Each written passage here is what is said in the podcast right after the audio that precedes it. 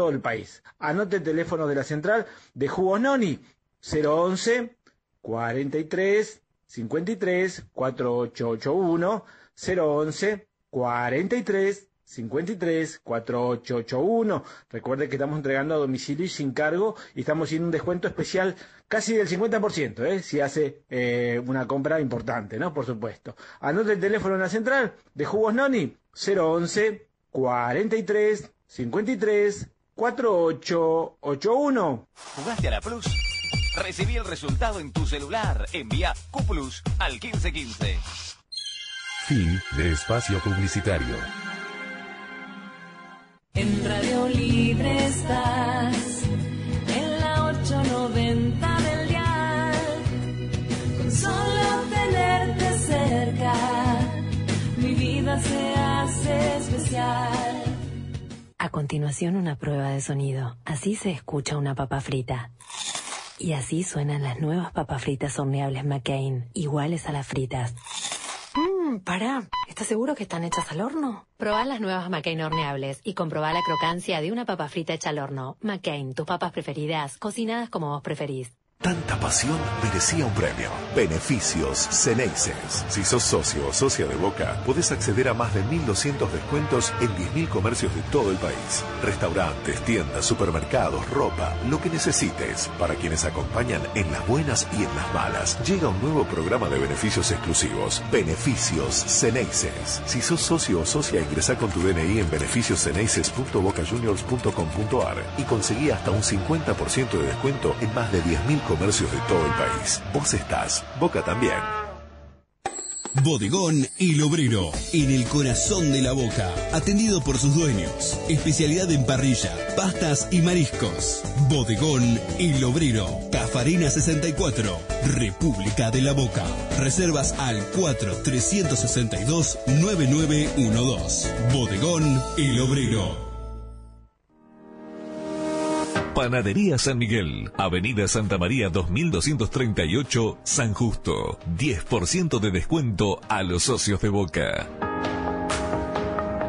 Para un Boca grande y de los socios. Agrupación Boca Mi Vida. Walter Acuña Conducción. Siempre junto al socio. Para ti, para ti.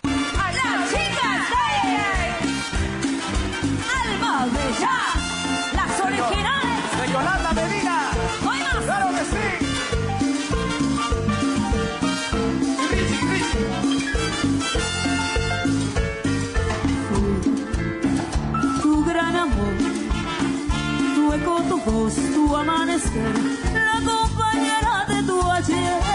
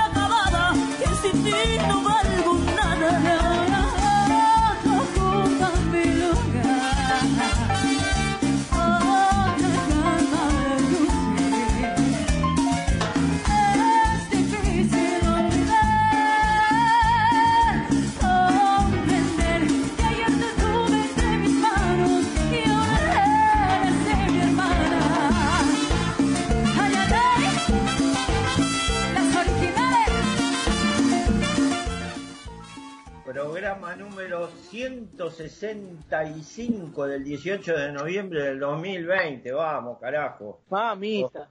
A los 200 ya estamos preparando eh, el asado, ¿eh?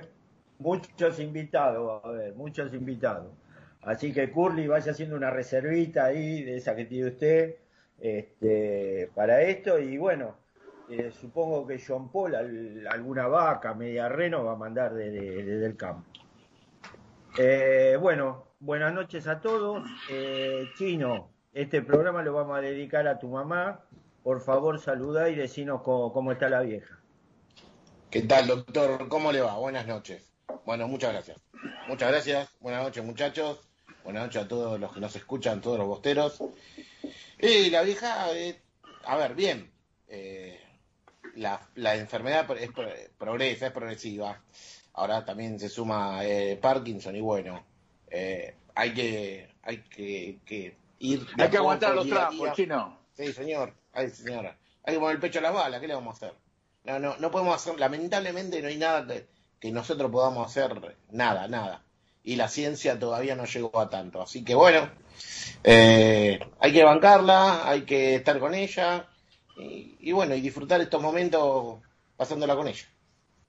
Bueno, ojalá pase todo, chino, que sea solo un, un mal recuerdo, sabés que es el, el, deseo de, todos nosotros. Sí, sí, yo no tengo ninguna duda. no tengo La verdad que le digo que, la, la, la, buena energía, así, de- las, las cosas que se dicen de bien, de onda, de corazón, eh, eh, la verdad que, que uno la siente. Ayer, que no estaba en el mejor día encima, había a un amigo nuestro, el negro, de acá a la boca, Julito, juega conmigo al fútbol, de chico, todo, que también la está peleando. Así que hay que poner el pecho a la boca.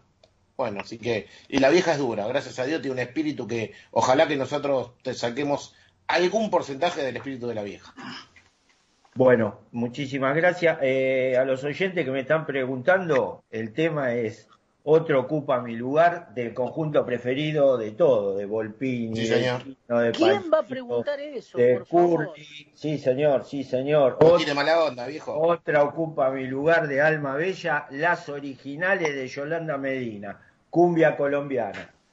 Bueno, ¿cómo le va, Volpini? Siempre está en contra de todo, hasta está en contra del Alma Bella, mami. Música Hay de que- viejo. Hay que estar en contra del Alma Bella, ¿eh? Mami. más bello, es un Te pega un revoleo, ¿sabes dónde te manda, Volpini? A casa- de Casa Amarilla. A la isla de Pascua va a parar. Te manda al puente de la boca. Yo lo vi meneando la cintura, ¿eh? Eh, sí, la patita la movía. La patita la movía. Bueno, bien, doctor, Sí. más allá de la derrota que lamentablemente sufrimos en la última jornada, eh, bien de cara, a- de cara a lo que viene, porque ahora viene un partido para probar algunos chicos por ahí y algunos suplentes, y después, bueno, ya eh, vamos directo a la Copa Libertadores, que es lo que más nos interesa a todos, ¿no?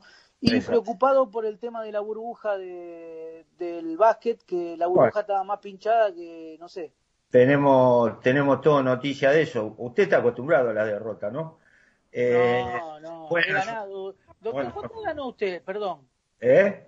¿Cuántas veces se ganó? La que había que ganar. Ah, yo también gané, ¿eh? Yo gané la que, pero esa quedó en el. ¿Pero cuándo? ¿Cuando estaba con quién? A Pero, pare- doctor, parece la gallina, que hablan únicamente el 9 de diciembre. Epa. Bueno, usted también estaba de. Y sí, yo también estuve ahí, pero usted estuvo 16 años mirando mirando la ñata contra el vidrio y nunca le dijimos nada. Y, pero yo le digo a Volpini que es. Bueno, bueno, Lleva bueno. tres- Muy caliente Curly. Lo, lo No. pasó, Y yo no decir nada porque pasa el tren. Si no me Lo prendo, pasó porque pasa el tren, así que apago. lo pasó a Racing, con eso le digo todo. ¿Cómo anda, John Paul? ¿Cómo anda, doctor? ¿Cómo anda el resto de los muchachos? Todo muy bien. Un saludo grande para la mamá de Chino. Ojalá se recupere pronto. Bueno, Panchito,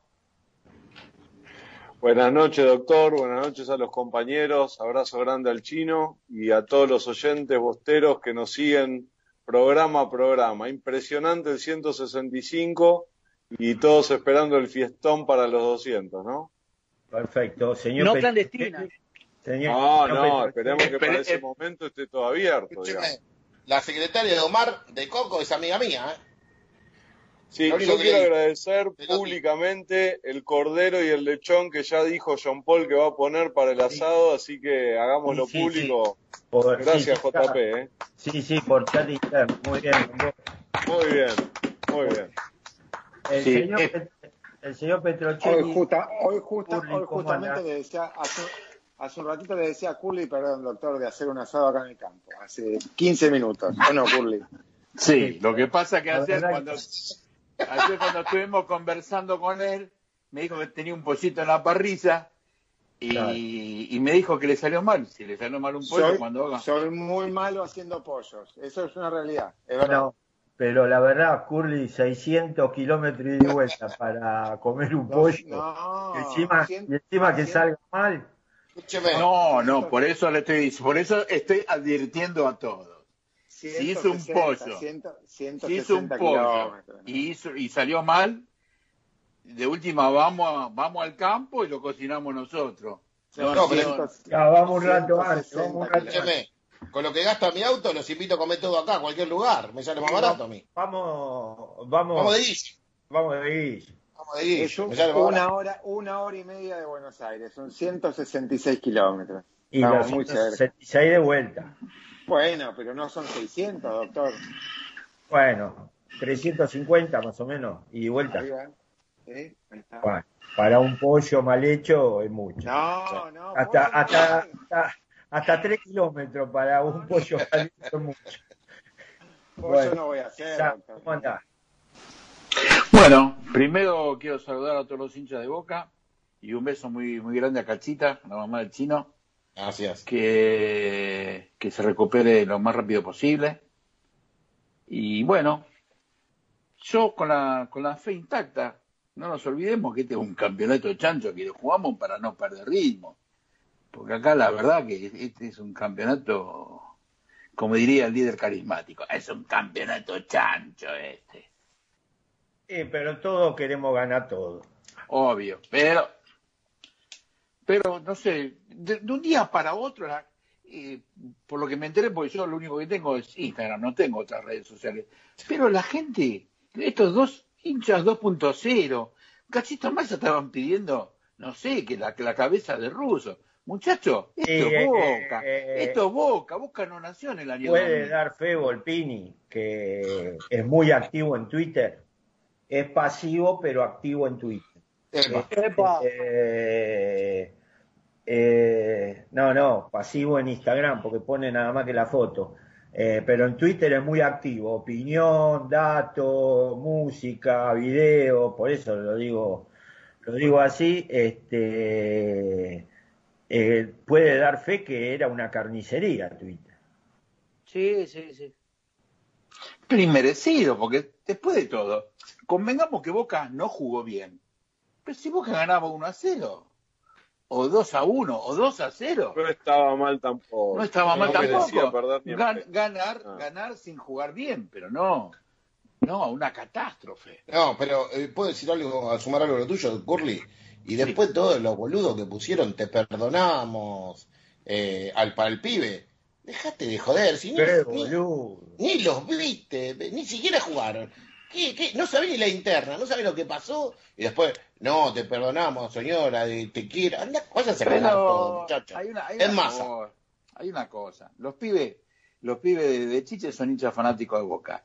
Sí, Aman a Román, pero lo aman, porque lo sé de buena fuente. sí.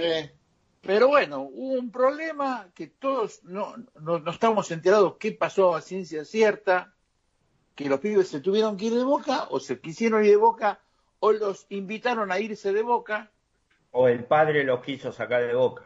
o el padre los quiso Claro. sacar de boca, o, o na- por eso, como bien dije, no sabemos qué pasó. Pero la- los huevos que puso el pibe en ir y besar el banderín, yo lo valoro. Bueno, Yo no. Esto ya lo, ya lo vamos a yo no. conversar en la charla de café porque si no estamos dando, Muy caliente. dando vuelta y no avanzamos. Y no cuatro cilindros hoy. con el rinconcito de, del amigo, rinconcito del CEO, pero este, por John Paul. Exactamente. Bueno, muchachos, yo les quería preguntar a ustedes cómo se preparaban normalmente para un partido de octavos de final de Copa Libertadores. Y yo voy a contestar primero. A la mañana apenas me levantaba, un buen garco, este, como para estar... Ah, no hace falta. Oh, listo, chao. me voy a ¿Cómo me voy a preparar? Nos cerraron el, co- el- Me preparo con ansia de triunfo. John Paul, a ver, Pancho, vos, vos ya iba para Balcar. Para ver, Sí. No, yo bueno, yo- es muy distinto cómo me preparaba en Mar del Plata de cómo me preparo ahora. Eso está Bueno, claro. ya salió con Mar del Plata. antes la, la Otra vez, otra vez Mar del Plata. dale. Pará, vamos a mandarle un saludo a la gente de Arrecife también. Que Ah, Jean Paul si no está pelotudeando y se olvida de mandar la saludos. Yo quiero mandar un saludo a toda mí me gusta, yo miro el partido, cállese. Los Hable, partidos hable. de Copa, los partidos de Copa habitualmente lo veo con cuatro amigos bosteros desde hace mucho tiempo y, y bueno, eh, los voy a volver a ver así, digamos. Señor César, Y los partidos de Copa, a medida que uno va avanzando, uno ya se levanta medio nervioso, pensando si nos toca ir de visitante, si podemos viajar y ir, bárbaro. Pero por cuestión de que no poder ir, uno está nervioso todo el día, muy, muy expectante, y más cuando jugará con, suponete, con tres número cinco, cómo vamos a plantear, qué delanteros van a jugar. bueno, acá me escribe Eco que él, que dice, qué suerte que tiene, doctor. Yo me constipo. Claro, ¿Qué se puede? Claro, claro. Él lo, Eh, él lo ve de la terapia intensiva. Yo ¿Cábala puedo- o no? ¿Hay cábalas? Sí, siempre hay Ah, hablar. bueno, eso es otro programa. Eso puede ser para la semana que viene. Muy caliente el doctor, ¿eh? Escúcheme, aquí se traigo el sargento García. John Paul. ¿Está John Paul ahí? ¿Dónde Está, está cocinando el pollo. Ahí. Está con el pollo. Y se le pasa. Están encima. todos hablando. al mismo Eh, a ver, la suya, la expectativa o cómo se prepara, todo eso. Sí, yo generalmente lo que voy preparando es pensando en qué, en qué voy a comer a la noche, por ahí encargo unos sanguchitos de miga o unas empanaditas, y tener todo preparado para, para que sea un momento de relajación, verlo tranquilo y disfrutarlo. Pini. No sé qué, qué es lo gracioso. Le pareció la, la parte gastronómica, ponele. ¿Está Volpini o también? Sí. Está con No los lo pollos de coso. No, no lo escuché porque están todos hablando a la vez, no escucho. Perdón. Upa. Muy caliente Golpini. No. Muy caliente. Volpini conducción. No, eh, ¿Cómo me preparo? Si tengo la suerte de, de ir de visitante, eh, disfruto del día con amigos y ya cuando a uno le toca ir a la cancha, eh, se pone un poco nervioso para llegado el partido. Ahora, en este momento donde no podemos ir de visitante, y yo me levanto y ya estoy nervioso, ya voy, cuando estoy laburando estoy pensando en el partido, la verdad que no me puedo concentrar. Y, y bueno, esperando el partido seguramente lo veré en el comedor con los muchachos, Sí, seguro. Una, una buena pizza una buena pizza. Sí. a la parrilla, ¿eh? eso sí.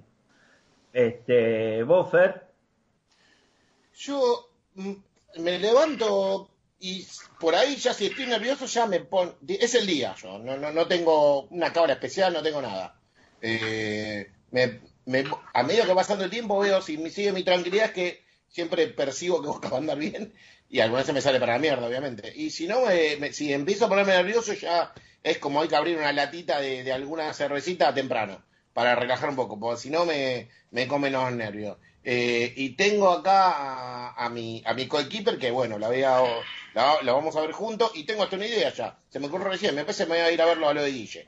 Y vamos a empezar a hacer así las cabalas los miércoles a lo de Guille a 500 comer 532 de Gaboto. Sí, señor. Sí, señor. Eh, pero mayormente estoy tranquilo y siempre trato de que nos juntemos amigos. Mucho tiempo, no sé, la del 2000 la vimos en una cantina, cerramos la cantina para nosotros y miramos todos los partidos ahí. Todo en el mismo lugar, todo así medio cabulero, pero lindo. Perfecto. Le pido al señor operador, por favor, la música de para la presentación del señor César.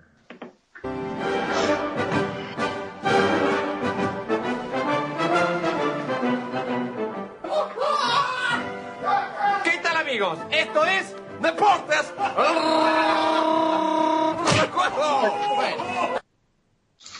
Bueno, vamos a ir al día 12 del 11. Al, precisamente el 12 del 11 de 1961, donde Boca le gana 3 a 1 a River en la fecha 27 del campeonato con tres goles de Paulo Valentín. Vamos a pasar al día 13 del 11 del año 49. Eh, Boca le gana a River 2 a 0. Acordémonos que Boca estuvo peleando, peleando el descenso ese año.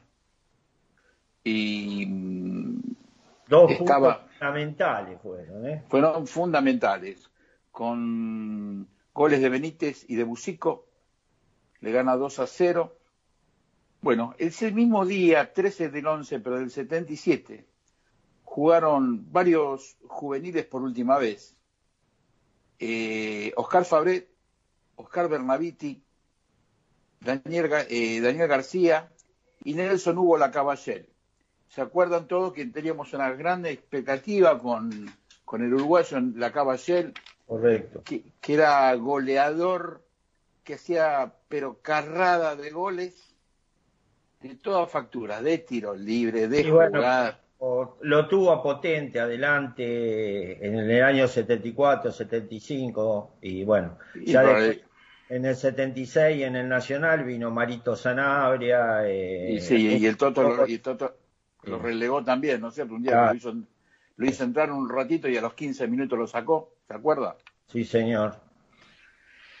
Bueno, en el año 2005, el día 13 de 11, fue el último partido de, de Diego Caña. Y ese mismo día del año 2016 falleció Federico Roberto Edwards.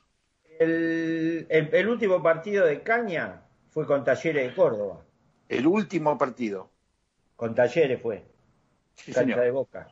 ¿Sabe? Le voy a contar una anécdota de ese partido. Resulta que Caña había mandado toda la documentación eh, para que se realice el pase, que creo que en ese momento fue al Villarreal. Y, y no tenía el documento. Eh, entonces cuando fueron a llenar la planilla faltaba el documento de Caña. Y Boca le tuvo que pedir a la gente de Talleres de Córdoba que, como era un jugador conocido, que esto que el otro, que, lo habiliten a jugar, eh, porque en la planilla Boca no podía presentar los documentos. Bueno, y el mismo 13 del 11 de 2016, como bien dije, falleció Federico Roberto Edwards. Exacto. Un, un zaguero fuerte y rudo, compañero de saga de. Juan Colman, este, de una famosa defensa que formaba Musimesi, Colman y Edwards, ¿no es cierto? Exactamente. Bueno, vamos a ir el día 14 del 11 del 76. Eh, Boca le gana 2 a 0 eh, en el Nacional del 76 con goles de Mastrangelo y Feldman.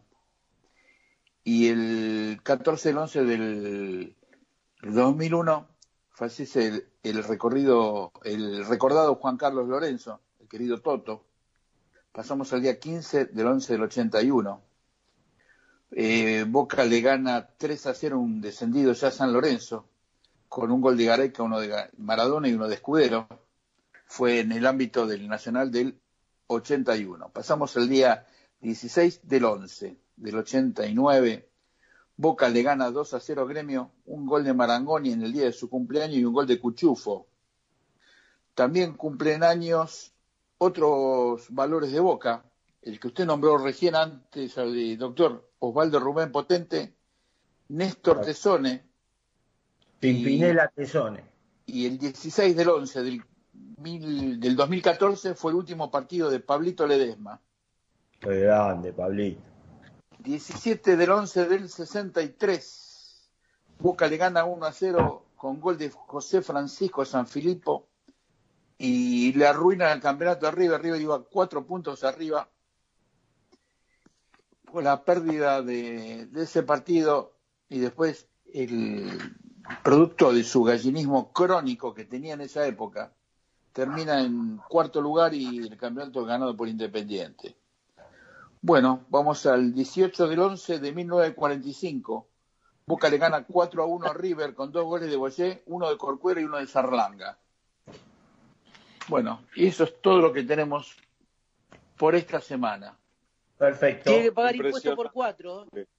Sí. Impresionante. Eh, como, en, el- como en la NBA, el impuesto de lujo, el exceso.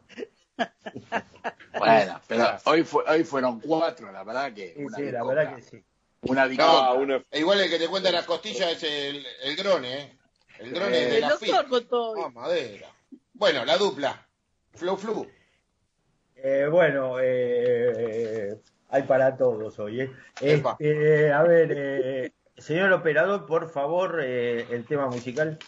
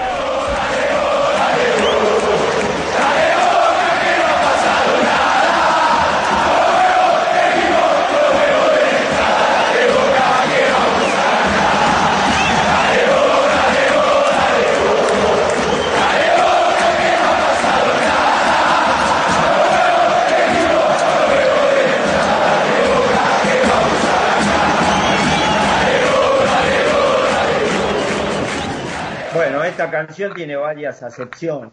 También está River Play, River Play, River Play.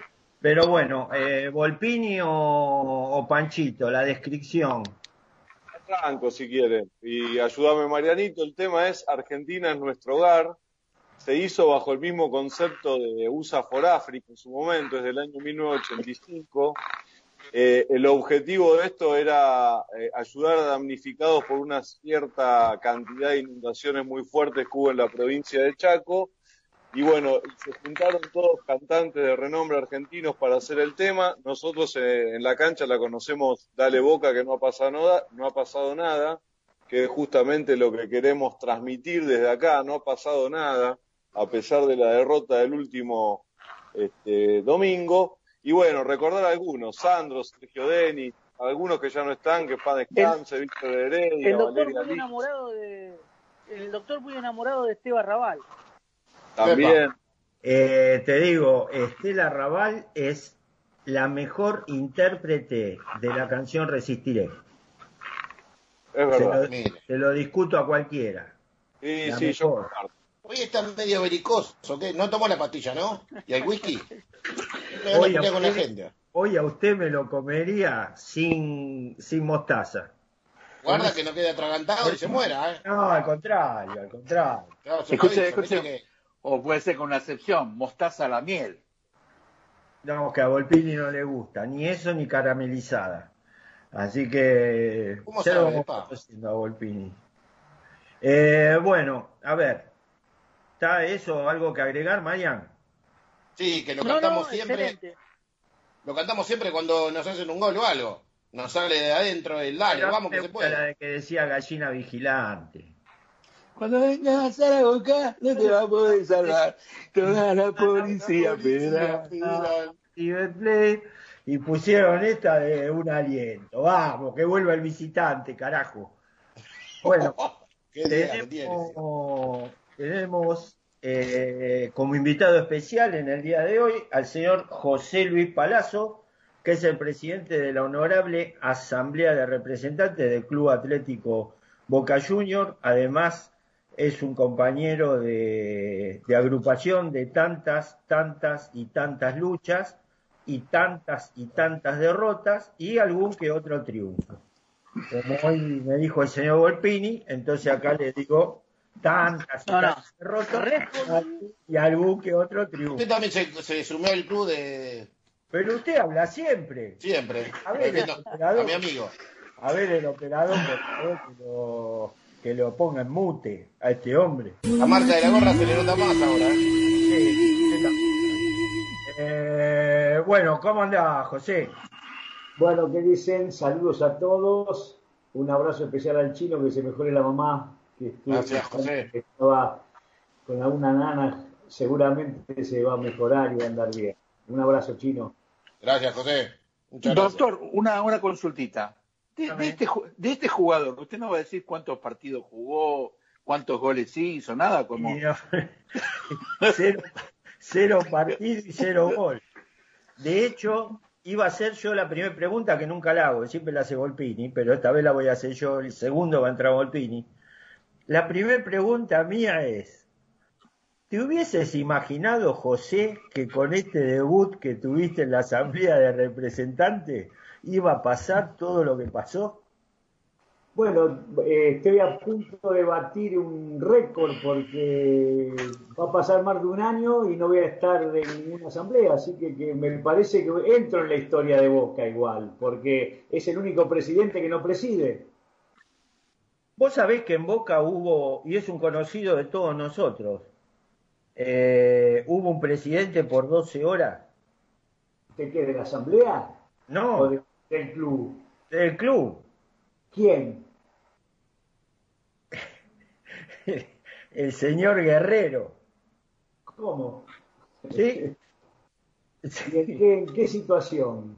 Y Boca fue a jugar un amistoso, eh, que no me acuerdo si fue Formosa, Chaco, una cosa así, y iban en el avión y renunció la comisión directiva, y el, y el único que, que quedó era él que no pudo renunciar porque estaba arriba del avión.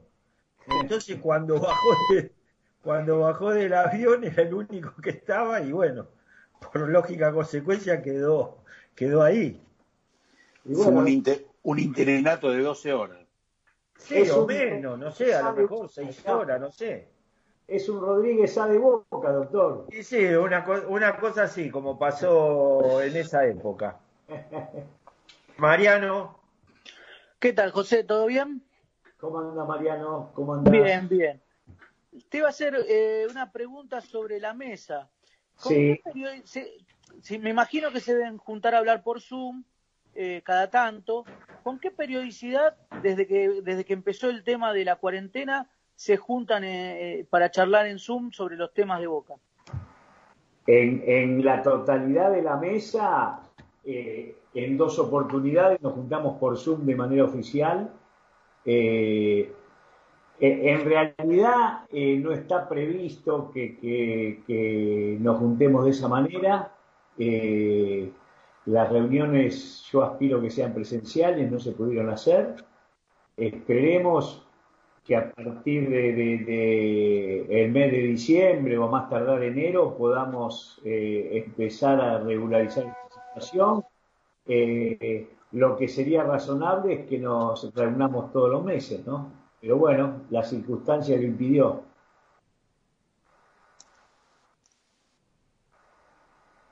¿Sí? ¿Alguno más?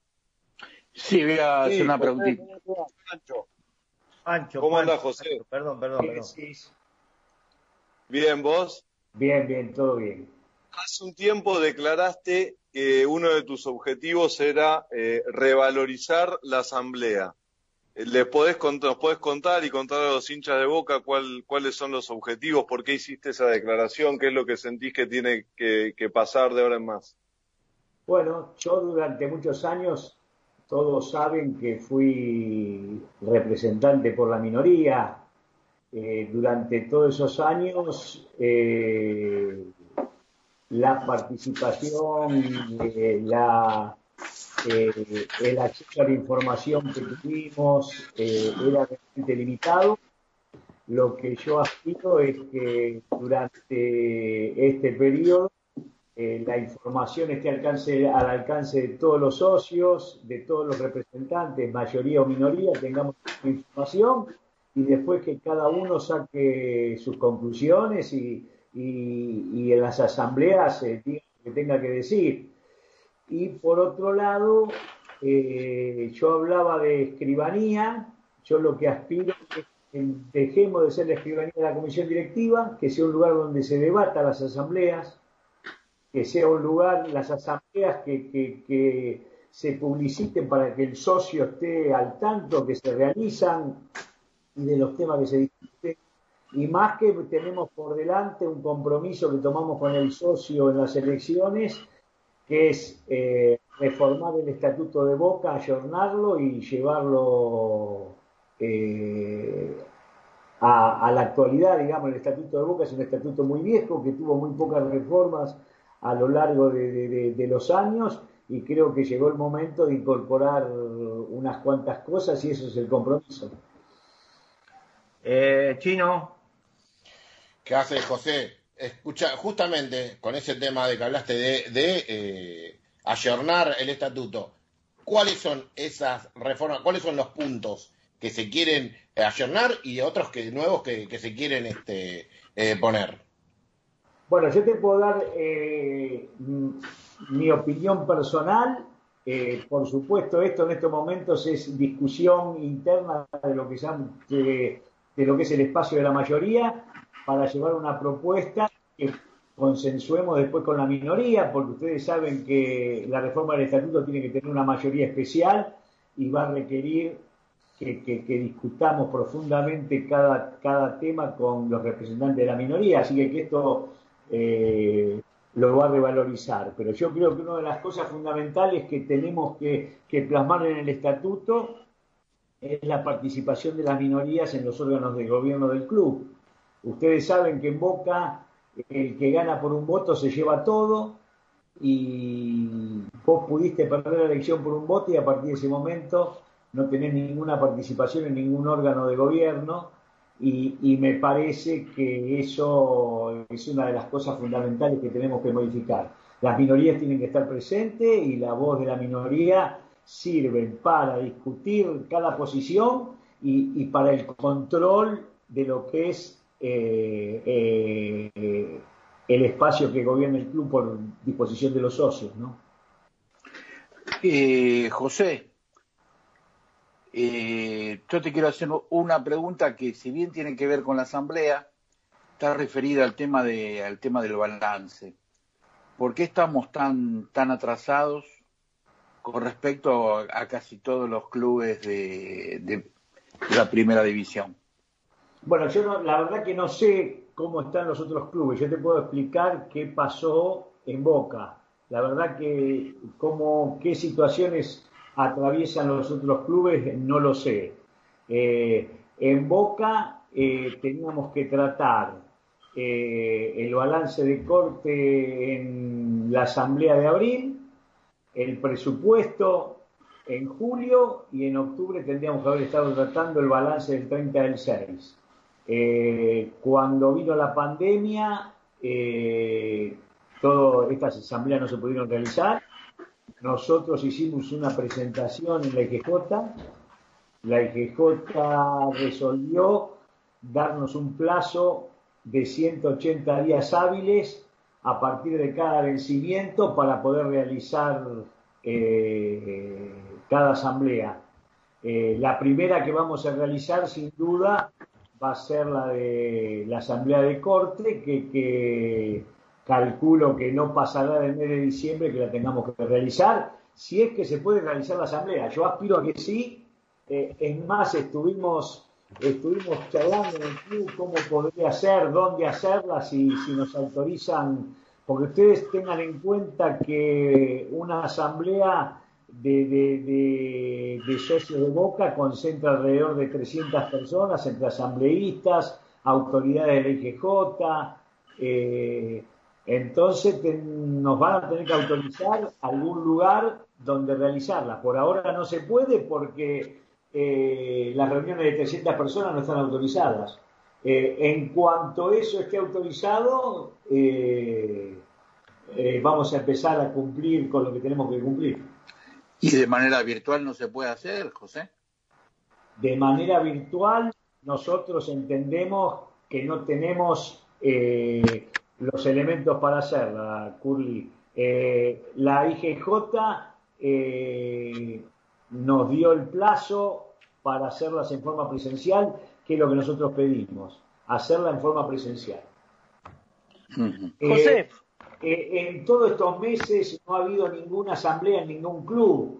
Hasta hay clubes que han postergado sus mandatos, que se vencieron y, y la IGJ les postergó el mandato. Es una situación especial y que todos lamentamos. Eh, yo estoy más apurado que, que, aunque no lo creas, Curly, porque estoy ansioso porque se realicen.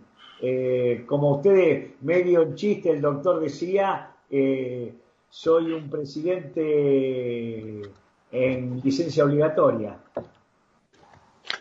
José, eh, como bien le, contabas a, Pancho, vos habías dicho ese tema de que vos querías cambiar el tema de la asamblea, eh, que no sea una secretaría de eh, la comisión directiva. Ahora la pregunta es, se- eh, ustedes están evaluando modificar cosas en el estatuto. ¿Por qué no se llamó a la oposición para entre todos, o a todas las agrupaciones, aunque sea para entre todos, eh, tratar de, de ver los cambios a hacer en el, en el estatuto, o sea, todos juntos? Te explico cuál es el método que, que- que Sí, que decidieron. que yo llevé adelante, entre paréntesis, porque fui la persona que, que, que- que lo está llevando adelante. Eh, y puedo, acepto cualquier crítica y cualquier sugerencia. Eh, nosotros primero, eh, en la Asamblea, eh, lo que es el espacio de la mayoría, estamos, vos sabés que eh, Identidad Geneise no es un espacio único, eh, de, de un- de una sola agrupación, lo componemos varios espacios. Nosotros estamos discutiendo internamente un proyecto de estatuto que es el que le vamos a llevar desde nosotros, los representantes de la mayoría, a, a la comisión directiva. La comisión directiva revisará, calculo que eh, en un gran porcentaje va a estar aprobando lo que nosotros decidimos, porque es lo que estamos discutiendo todos los integrantes del espacio, y una vez que tenemos una propuesta eh, única, sí llevarla a los espacios de la minoría, porque lógico, tenemos que consensuarlo, y seguramente va a haber cosas que nosotros proponemos que van a estar de acuerdo, cosas que no van a estar de acuerdo, y las tendremos que modificar entre todos.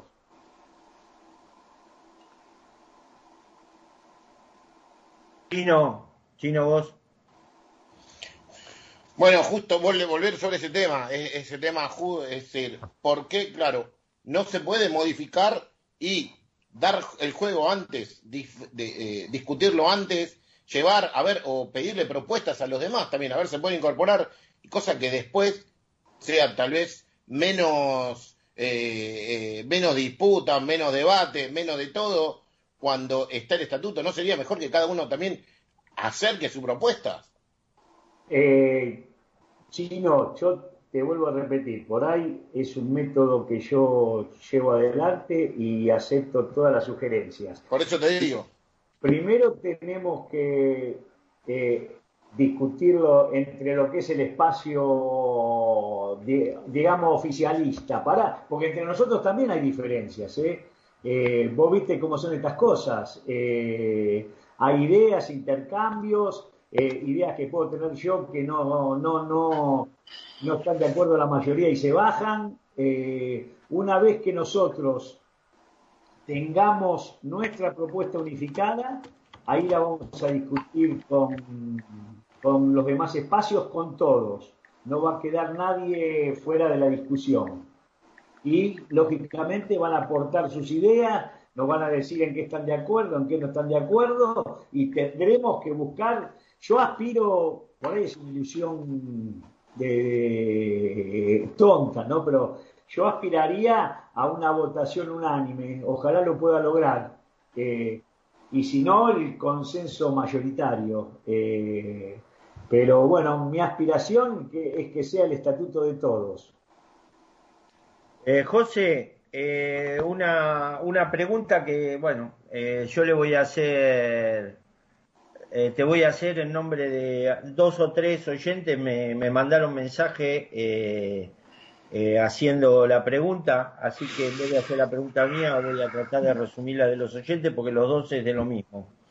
Eh, me, preguntan si en el estatuto hay alguna cláusula de eh, si el balance de corte que se tiene que realizar en la entrega lo tiene que firmar el presidente saliente o el presidente entrante. Esa es la pregunta de, de, mm, de tres oyentes que me están preguntando más o menos lo mismo y ahí estoy, estoy resumiéndolo. Bueno, eh, en el estatuto no hay nada que indique, nosotros entendíamos y eso lo manifestamos, lo manifestó el presidente Jorge Ameal, eh, lo manifestaron en, cuando fue, eh, cuando se hizo el informe, eh, nosotros entendíamos que el balance de corte lo tenían que firmar las autoridades salientes, eh, Tal es así que en su momento eh, se intimó por carta documento a Angelicia que realice el balance y lo firme. Eh, Angelici contestó con carta documento que no, no lo iba a realizar y a partir de ese momento, que esto fue, llegó hasta el mes de marzo la- la discusión, por eso recién en el mes de marzo se empezó a confeccionar, porque tampoco habían firmado con los viejos auditores del hoy, cuando llegamos al club nos enteramos que no, no, no había ningún convenio firmado para realizar el, el balance de corte. Después eh, Deloitte ponía exigencias para, para realizarlo, que eran eh, exigencias que desde nuestro punto de vista inaceptables.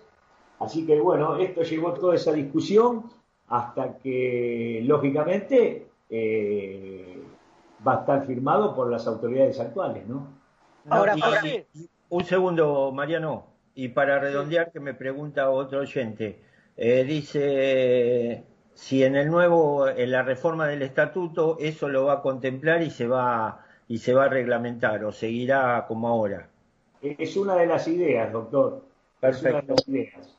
Contestado a los oyentes. Sí, Mariano. El, que el que se va, ustedes saben que el balance, el balance de corte eh, no tiene una obligación desde lo legal, doctor. Eh, el balance legal es el balance por periodo eh, de la institución, que es el que vence el 30 de junio. Eh, el balance de corte es al solo efecto de, de decir hasta acá llegamos y, Y por el liberar los avales. eh, no otra cosa. Nosotros, José. Nosotros entendemos que sería bueno en el futuro que el que deja el club firme con- de puño y letra eh, cómo lo deja. Porque el corte es de la gestión saliente, no es de la entrante. El corte de la gestión saliente es exactamente en este caso el balance va a ser hasta el 13 de diciembre, que fue el día que, que la actual comisión directiva asumió en el club. Sí, lo que pasa es que durante tantos años hubo una continuidad que era, eh, a ver, esta discusión no se podría plantear porque el que tanto el saliente como el entrante eran del, del mismo sesgo, de la misma agrupación, de Dale Boca. Eh, Sí. Entonces, eh, esta discusión no se daba. Sí, pero. Sí, Mariano. pero- Eso es Sí, uno de no, los motivos a por no se daba, doctor. José, Sí, Mariano. yendo A lo histórico, yendo a lo histórico, yo lo que digo es, Ameal fue ya presidente y en su momento el balance de corte junto con Pompilio lo hicieron ellos. Como dice el doctor, venían de la misma rama, ¿no? Ahora, cuando se va Ameal, que entra Angelici, que era de otra rama, porque más allá de que Ameal eh, venía del macrismo, pero, pero Angelici era el que respondía a Macri, por eso fueron en contra, Angelici le hace el balance de corte a Meal. Y, y- Angelici fue el tesorero de Ameal. claro, pero cuando después se separan, Angelici le hace el balance de corte a Meal. Entonces eso es lo que no, lo que eh, po- lleva a la confusión. Y aparte Pero- otra cosa, José, que te Eh, Pero para acá que te voy contestando y después me, me seguís preguntando. El 90% de la comisión directiva de Angelici era de la gestión anterior. Eh, y, casi todas las autoridades de, esa nueva comisión directiva habían estado en la comisión directiva anterior. De ahí la continuidad que no plantearon, porque no plantearon ninguna objeción porque sería plantearse objeciones a sí mismos. eh, y mm, sí, está bien, pero yo digo, cuando Ameal le cede a Angelici, porque Angelici le gana las elecciones, con Ameal ya había un montón que habían renunciado. Pero bueno, más allá de eso, lo que yo digo es, eh, está bien, tiene que estar en el estatuto como bien decíamos hace un rato, porque si no, yo lo- la pregunta es, el saliente, ¿cómo hace para, para armar el, el balance de corte? Porque cada uno se va a su casa, vos perdés, te vas a tu casa. Bueno, eh, será cuestión de arreglar la- las formas administrativas para que lo haga. En la auditoría, así como hacen un balance de entrega, digamos, un acta de entrega, se puede hacer un balance de entrega. Eh, hay que pulir, hay que pulir la, la- las metodologías, Mariano. Eh, a mí me parece que, no, que lo lógico es que el que entrega firme un detalle de lo que entrega y se haga responsable de lo que, de lo que está entregando, de qué manera, y después el que viene revisa a ver si lo que dice es verdad o es mentira. Eh, no, yo lo que quería decir de, Mariano, eh, si bien hubo, no un montón, hubo algunas renuncias, nada más en ese momento eh, que vos decís, porque si no el club, vos sabés que si no quedaba céfalo. Eh, ¿Te acordás? Este, un famoso hecho que fue el, Lo de Riquelme. eh, el, el contrato de Riquelme que lo mandaron a Bon Quintiero, que no había aparecido por el club en años. Y a Ríos, Y- que estaba en otro lado. Exactamente, lo mandaron para que levante la mano, aprueben eso, y contra eso hubo una sesión de departamento, pero la comisión directiva la habrá sufrido tres bajas, o si, si la sufrió. O sea que estaban, estaban todos. Pero, pero no es, cont- perdón, no es contradictorio. Yo digo, yo salgo del club, hago mi propio balance y yo me estoy liberando los avales. O sea, yo, yo mismo me libero los avales. Sino a- No, porque después está la asamblea que aprueba o no aprueba, Mariano. Sí, sí, entiendo, entiendo. Si eh, vos haces el balance, después te lo pueden aprobar o desaprobar. Estoy de acuerdo, sí. Si te lo desaprueban, en ese caso la asamblea, vos sabés, eh, vos fuiste representante y conocés y sos representante. La asamblea tiene que eh, armar una comisión que revise el balance presentado. Entonces nosotros entendíamos que ese tenía que ser el método, eh, pero bueno, se, discutió, hubo cartas por medio, Angelici entendió que no, que no, nosotros entendíamos que sí, cuando Angelici se puso firme en que no, que no le correspondía, yo acepto todas las opiniones, ¿eh? Eh, y bueno, ahí nosotros en el mes de marzo nos pusimos a hacer la tarea, hubo que buscar auditor, porque ya te, te, te, te repito, Deloitte ponía, que es el auditor de toda la vida del macrismo, ponía condiciones que eran inaceptables. Eh, bueno, hubo que buscar auditor y ponerse, y ponerse manos a la obra. Eh, eso también trajo un atraso, después nos agarra la pandemia y, y bueno, y aquí estamos. Próximamente calculo que se, vamos, se va a poder tratar en la asamblea cuando así nos autoricen. Doctor, doctor, a mí un, un oyente me manda una pregunta. El oyente es de Entre Ríos y ofrece un lugar para hacer la próxima asamblea. Dice que el, que el presidente de la asamblea lo conoce muy bien. Eh, ¿Quién es? Eh, eh, bueno, cosa difícil, pero bueno. Eh, Pero bueno, ¿qué? Diga. Sí, quería decir algo, te voy a decir algo. Vos sabés que decir que decir que sería un gasto que no sé cómo, si se podría afrontar o no, pero estaría bueno que en algún momento la asamblea de socios de Boca se realice en el interior del país, ¿no? En el Ángel. En el Ángel. Para acercar a los socios del interior.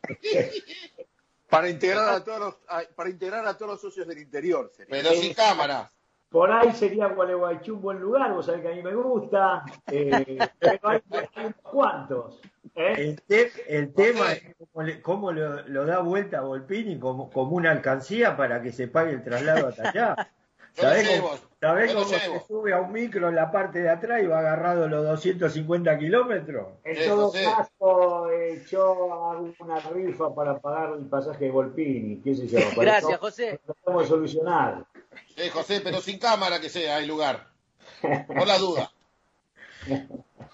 Eh, José, eh, aclarando, no aclarando, haciendo un agregadito a todo lo que hiciste vos, eh, de Loy lo dijo, que dijo que no hizo nada. ¿Cómo que hizo? Si eso está en cuarentena. de lo lo, que dijo él. de lo que dijo. Ah, Este, no, eh, quería aclarar que de Loy lo- una de las cosas inaceptables que pedía era que la comisión eh, actual, la comisión directiva actual, le firme una carta de haciéndose responsable si había algún problema en estos cinco meses y trece días. Exacto. Cosa que, cosa que es una cosa inviable porque bueno, me, me sacaste la pregunta, la, la pregunta. Yo le quería hacer esa pregunta. Era, ¿qué era lo inaceptable? Así lo saben todos. ¿Y cómo se conformaría la comisión para la, la, la revisión del balance? Esas son dos preguntas que me hubiera gustado hacer. Bueno, ¿cómo, una. eh, ¿cómo es la conformación de la, de la revisión del balance suponiendo que, que un balance se rechace? Está en el estatuto chino. Eh, eh, la Asamblea tiene que nombrar esa comisión y esa comisión tiene 90 días para revisar el balance y dar su informe. Está bien, yo no dije, yo pregunté, ¿cómo estaría compuesta? ¿Cómo estaría compuesta? ¿Lleva cuántos oficialistas, cuántos opositores? Bueno, eso, eso no está eh, determinado. Eh, Son cosas que se podrían cambiar en el próximo estatuto, entonces. sí, eso no está determinado si tiene que haber representantes de la mayoría y, y- y de la minoría. No, no, no, no está, eh, no está determinado, chino. Eh, digamos que el presidente de la asamblea ahí eh, conforma la comisión que, que haga el informe. Eh, José. Es parte de las atribuciones que tiene el presidente de la Asamblea de conformar eh, esa comisión revisora. Yo que lo conozco, sería una buena idea, ¿no? Que implemente, ¿o no? Yo lo conozco al presidente. Bueno, si lo conoces, invítalo a comer. José, la última consulta.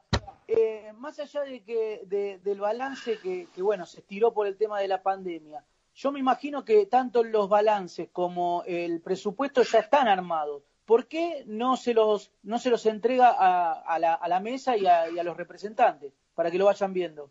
En el caso del presupuesto, como no teníamos manera de, de- hacerlo porque el club estaba cerrado, eh, transitoriamente hubo una reunión de comisión directiva y se está trabajando con el presupuesto del año anterior. Eh, por supuesto, se está trabajando en la realización del presupuesto. Eh, vos sabés, Mariano, que hay algunas pautas que son muy difíciles hoy por hoy de, de- de- de- de determinar. De cualquier manera, Sí, se están haciendo. No sabemos si va a haber, no sabemos si, si va a haber el campeonato cuando empieza, no sabemos si va a haber público, si no no va a haber público. Sí, un año atípico. Si en la Copa Libertadores va a haber público, no va a haber público, son todos ingresos muy importantes para Boca, así que, que el, el presupuesto va a ser un presupuesto tentativo y que seguramente eh, este año va a sufrir grandes modificaciones. Eh, nosotros entendemos con respecto a los plazos, Mariano, que vos sabés que la comisión directiva tiene que la obligación de elevar los balances del presupuesto 10 días antes de la fecha del llamado a, asamblea. Así que, que no habría incumplimiento legal cuando esos plazos están postergados. Eh, José, voy a decir algo que no dijimos, no se dice nunca en la tele y en la radio. El tiempo es tirano. Hemos terminado la primera hora de, de Póker Bostero. Ya vamos a pasar y la verdad que te agradecemos un, montón y ahora vamos a escuchar a, a Palazzo Junior hablar de hablar de básquet. Te mando un abrazo y un agradecimiento grande por la participación. No, gracias ustedes por llamarme. Ustedes, aparte, son los años nuestro programa. Eh, eh.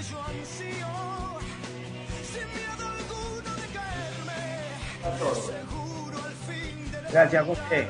Gracias, José. Gracias, José.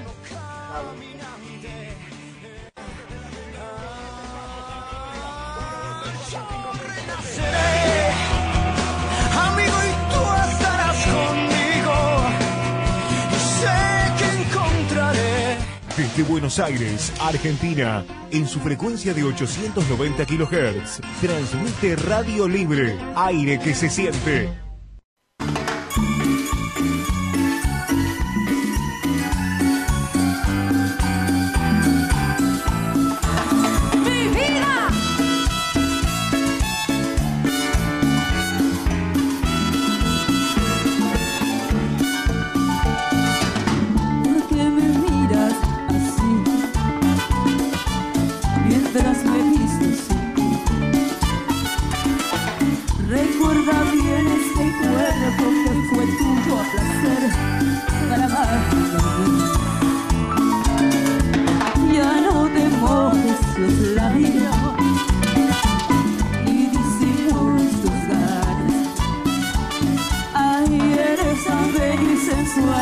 Que no sé si me iré ahora mejor después.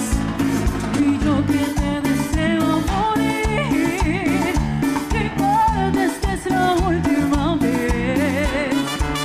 El orgullo puede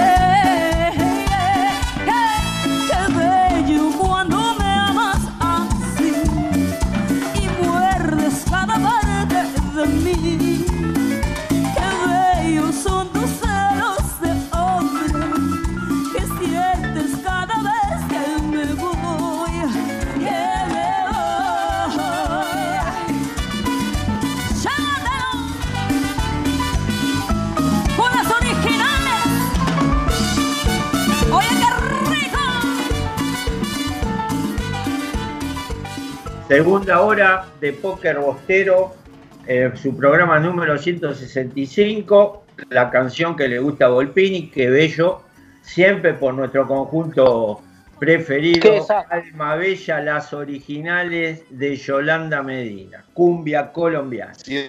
Recién te estabas meneando, negro, no sea cara dura. Y tocando. Eh, sí, Epa. Epa. Epa. Este, bueno, eh, si le pido al señor eh, operador, al señor Ariel dos Santos Tomé, al, cual- al cual le agradecemos siempre la, la gentileza de ocupar este horario de dos horas, de 20 a 22, en la previa de Conectados Nocturno, le agradecería si nos pone el audio del póker de noticias. Este es el póker de noticias. Y un día cayó el Boca de Miguel. Vamos a analizar qué nos dejó esta derrota frente a Talleres en la Bombonera. El próximo viernes en el templo toca recibir a Lanús con muchos cambios. Se viene una nueva prueba para Miguel Ángel Russo y todo el equipo. ¿Qué pasa con Zárate? Queremos verte jugar, Maurito. Y por supuesto que vamos a hablar también de básquet. Triunfos, derrotas, se pinchó la burbuja. Cada vez aparecen más jugadores declarados positivos de COVID-19. ¿Cómo continúa el torneo de la Liga Nacional? Todo esto y mucho más en Póker Bostero. Bueno, tenemos varios temas, como ustedes han escuchado, y le agradecemos a nuestra a nuestra compañera Belu, Belu Luli Durán, una fenómena, una genia. Eh, bueno, ahora en dos minutitos va a estar conectado Santiago Palazzo, que es nuestro corresponsal de, de y nos va a explicar, desde que hicimos este audio hasta, eh, hasta estos momentos hubo un giro de 180 grados. Pero fue terrible, ahora nos va, nos va a ilustrar este, Santi eh, todo, lo que, todo lo que se vivió en las últimas, desde el mediodía, porque, a ver, para ilustrar un poco a la, a la audiencia, estaba jugando la zona norte de la Liga Nacional estaba jugando, se había jugado un partido pendiente de la eh, eh, sábado. Peñarol 68. Al mismo tiempo estaba jugando en equipo Regal 77, Olímpico de la Banda 64, a las 2 de la tarde jugó San Martín 93, Atenas 78, eh, luego jugó Instituto de Córdoba 96, Libertad 81, y luego estuvo jugando, que terminó hace pocos instantes, Comunicaciones de Mercedes, que jugó 8 y perdió los 8, contra la Unión de Formosa 91. A última hora, 21 a 30, van a jugar Oberá Tenis Club contra Quinza de Santiago del Estero. Eh, Porque el problema era en el sur, en principio. Sí, no, el problema fue primero en la norte, después en el sur, pero bueno, acá tenemos a Santi que nos va que nos va a ilustrar. Buenas noches, Santi, ¿cómo te va? Hola, no sé si me escuchan. Sí, sí, sí, sí, te escuchamos perfectamente. Eh, no, le estaba explicando a la audiencia que cuando hicimos el audio de a ver qué pasaba, con... había, y luego se dio un giro de 180 grados, porque hasta ese momento se estaba jugando. De hecho, recién di los resultados de los dos partidos de la mañana y los tres partidos de la tarde, y ahora el que se jugará 21 a 30 está pendiente, entra, empieza dentro de 22. Pero ¿cuál, ¿cuál fue el cambio que hubo? Eh, bueno, antes que nada, saludos a todos ahí y a todos los que están escuchando. Eh, sí, a ver, hace una semana nosotros acá habíamos hablado que, Boca había perdido con Gimnasia, que Gimnasia había reportado un caso de COVID como era Diego Romero y que bueno, que quizás en, en un futuro esto podía llegar a, a repercutir.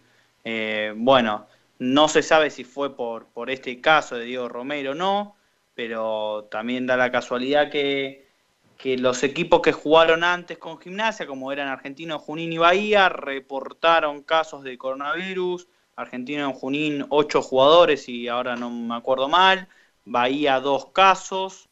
Eh, así que, que, ahí entró eh, a correr peligro el tema de la Conferencia Sur, que es donde está Boca. Se suspendió la jornada del sábado en la que Boca le gana a San Lorenzo.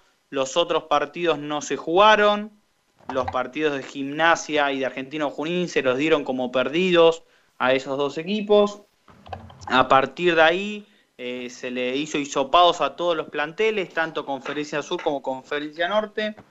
Eh, el lunes había fecha libre, se suspendió la del domingo y el lunes había fecha libre para todos. Y el martes, sorpresivamente, sin tener los resultados en mano, sea, iban a salir ese mismo día a la tarde, la conferencia norte entró a jugar como si no pasara nada y a la tarde se dio a conocer que había casos de, COVID también en la conferencia norte. A lo que a lo que jugaron, algunos jugadores jugaron ese mismo día porque no tenían los resultados eh, y al otro día se jugó igualmente, eh, o sea, estamos hablando de hoy, hoy se jugó normalmente la, la fecha con estos casos aislados, eh, los jugadores aislados con sus compañeros de habitaciones y hace una hora eh, salió que, la liga se suspende finalmente, se metió eh, el gobierno, el ministro de, de Deporte, Matías Lame, eh, se metió en el medio y dijo, bueno, esto no, no puede continuar así, así que la liga está oficialmente suspendida. Bueno, la verdad, la verdad, un embrollo de un embrollo de novela, este, porque es verdad que una preguntita sola te hago y te agradezco por este micro que nos diste. Eh, es verdad que un jugador eh, jugó, creo que era de apellido Paz, jugó con COVID y bueno, y después agarró y tenía COVID y estaba jugando. No, lo que pasó fue Bahía Basket, eh, antes de, de, esta, de que empiece la liga, en un momento suspendió sus entrenamientos porque hubo varios casos de coronavirus, eh, entre que lo que se dice que uno de estos jugadores era, era este Paz. Eh, el día lunes informaron que en el resultado de los hisopados, Fausto Ruesga dio, dio positivo. El compañero de habitación, por lo que se sabe eh, ahora era este Paz, es uno de los nombres que se está diciendo, y hoy Paz jugó eh, contra Peñarol, un partido pendiente el domingo, que bueno, ese partido se postergó en vez de suspender, una historia larga, la verdad que esta, esta semana la burbuja dio para, para mucha polémica, eh, esta falsa burbuja, y, y se estaba diciendo que este pase era compañero de habitación de Fausto Ruega y que no tendría que haber jugado, pero al haber ya tenido COVID, eh, se ve que las autoridades le dijeron que no pasaba nada. Eh, no está muy claro bien lo que pasó con ese jugador. Ah, bueno. Oye, te pido una sola pregunta. La actuación de Boca, eh, nosotros hablamos después de una dura derrota, después tuvo dos partidos Boca. Eh, Va, un partido solo, porque tuvo el partido del día sábado y el domingo se, se suspendió la fecha. Eh, ¿Puedo hablando hacer una pregunta después? Eh, sí, sí, espera que, Sí, sí, que terminamos eh, el redondeo y después le hacemos la pregunta. Sí, a ver, el partido del sábado Boca rozó la perfección. Eh, veníamos de una dura derrota contra Gimnasia, lo habíamos hablado acá, que, que también la realidad del equipo no era esa, que Boca estaba para mucho más, y, y lo demostró el sábado contra el mejor plantel de la Liga Nacional a mi gusto. Eh, jugó los 40 minutos muy concentrado, en un nivel defensivo que fue muy bueno. eh, en ataque mejoró ampliamente y, se le ganó con autoridad al San que es eh, o era el máximo candidato para, para ganar el- la liga. Así que la verdad que había, había mucha esperanza. Ese partido dejó mucha ilusión y más aún cuando venías de una dura derrota contra Gimnasia. Eh, ahora hay que ver si se vuelve a jugar. Boca en esto de los casos presentó un caso eh, de COVID positivo como es lo, como, como lo fue Buen Día, que, que está bien, se está recuperando. Eh, así que ahora hay que ver qué, qué depara el futuro de Boca y de la liga entera. Santi, sí, eh, el tema del, del extranjero que Boca ya cortó, eh, ¿de dónde lo trajeron? ¿Quién, quién lo trajo? ¿Cómo- ¿De quién es la responsabilidad? Porque la verdad que jugó muy poco, demostró que no está para jugar en Boca y bueno, eh, lo demostró el tema de que lo tuvieron que cortar muy rápido. A ver, los extranjeros generalmente son de, de algún representante que, que los acerca, eh, tienen representantes conocidos en lo que son en el ambiente de la Liga Nacional. Eh, Bullock venía de, de una universidad hace dos años, una universidad buena de Estados Unidos, eh, que jugaba en NSA eh, División 1, que es la máxima competencia a nivel de universidad de Estados Unidos, que es un- algo muy importante. Luego tuvo un paso por Kosovo, por la Liga de Kosovo, donde solamente convirtió seis puntos. Entonces había por agarrarse por, por donde quieras, unos muy buenos números en una muy buena universidad y en el ámbito competencia ya profesional, malos números en la Liga de Kosovo. Eh, pero el que lo acerca a Boca son representantes conocidos por el cuerpo técnico, eh, conocido o por la dirigencia, que dice, tengo este jugador, eh, ¿qué tal te gusta? Si el precio conviene, y, y así se deciden, más que nada estos jugadores que no son, no son conocidos porque no, no juegan a la liga, distinto es el caso quizás de Tavario Miller, que, que ya jugó acá, ya tenías una visión de, de lo que te podía dar, que no, no era una sorpresa lo que te podía dar, porque ya venía de una buena temporada de en Quinza. Perdón, Santi, pero eh, agrego que esa es una práctica normal, digamos. Históricamente, hace más de 30 años que eso se maneja así. Viene el jugador extranjero, por algo después es fácil cortarlo, digamos. Se sabe que el tipo viene a rendir y si no rinde se va. Siempre fue así, históricamente Exact- fue así. Exactamente, no es algo que tampoco es que lo hace Boca, que se apoya en lo que le diga a un representante, es algo que, que pasa en todos los equipos de la liga y reitero, y más cuando traes extranjeros que, que no son conocidos dentro del ambiente de la Liga Nacional. Es algo que pasa en todos los equipos y es como decís vos, es históricamente, no es la primera vez que un extranjero juega dos partidos y, y se lo corta. Eso también es la ventaja de, de tener un jugador extranjero que no pasa con los nacionales. Vos un nacional no lo, no lo podés cortar, a un extranjero sí. Sí, Chino. Santi, ¿qué haces? ¿Cómo andás? Buenas noches. Buenas noches, Eh, Chino. Eh, Santi, eh, ¿hay alguna idea de cómo seguir? Digamos, el gobierno emplazó a la liga y digo, bueno, esto lo soluciona de esta forma para poder seguir, o se cortó y no se sabe más nada. ¿Qué va a pasar? Por ahora no se sabe más nada que solo que se suspende. A ver, todavía falta el comunicado de... Oficial. Falta el comunicado de la Liga Nacional, claro. Lo que está es la carta de, de, Matías Lame, del ministro de Turismo y Deporte, hacia la, hacia la Liga Nacional, hacia Fa- Fabián Borro, que es el presidente de la CAB, diciendo que la liga se suspende. Eh, para, se frena para ver también cómo se continúa, para que se frenen los casos, eh, porque también esto puede llegar a ser un foco de, de contagio dentro de Capital Federal, donde están bajando los casos. Estamos hablando de, de que hay más o menos, hay 50, 50 casos de COVID positivo dentro de lo que era supuestamente una burbuja y donde labura mucha gente que después sale a la calle.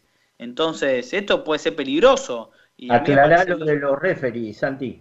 Claro, y hoy, lo, y hoy se confirmó que hay ocho casos positivos dentro de los árbitros, hay ocho más dudosos, eh, de los 40 que, que habían llegado a la burbuja, o hoy, hasta hoy hay 20 que pueden dirigir, que también hay que ver cómo siguen los próximos días. Lo que pasó en estos días en la, en la Liga Nacional no estaba en los planes de nadie y, no estaba en la cabeza que podía pasar para, para ninguno de, de- de nosotros los fanáticos. La verdad que la situación se manejó muy mal, muy mal. Estamos hablando que dentro de una de lo que era una burbuja, eh, una supuesta burbuja, hay más de 50 casos de, de COVID positivo. Qué Bueno, bárbaro. Qué bárbaro. Perfecto, Santi. eh, eh, dale el anuncio de tu programa de básquet que haces con, con tus amigos eh, en los días sábados. Exactamente, sí, de 11 a 13 vamos a seguir por lo menos esto- estos últimos sábados de este mes, vamos a seguir de 11 a 13 a pesar de que no haya partidos, eh, por Canal Uptown, 3 más 1 se llama el programa, nos pueden seguir en nuestras redes sociales con ese nombre y bueno, los invitamos a todos a que nos escuchen y para toda la información de, del básquet argentino que está en una semanita bastante descargada.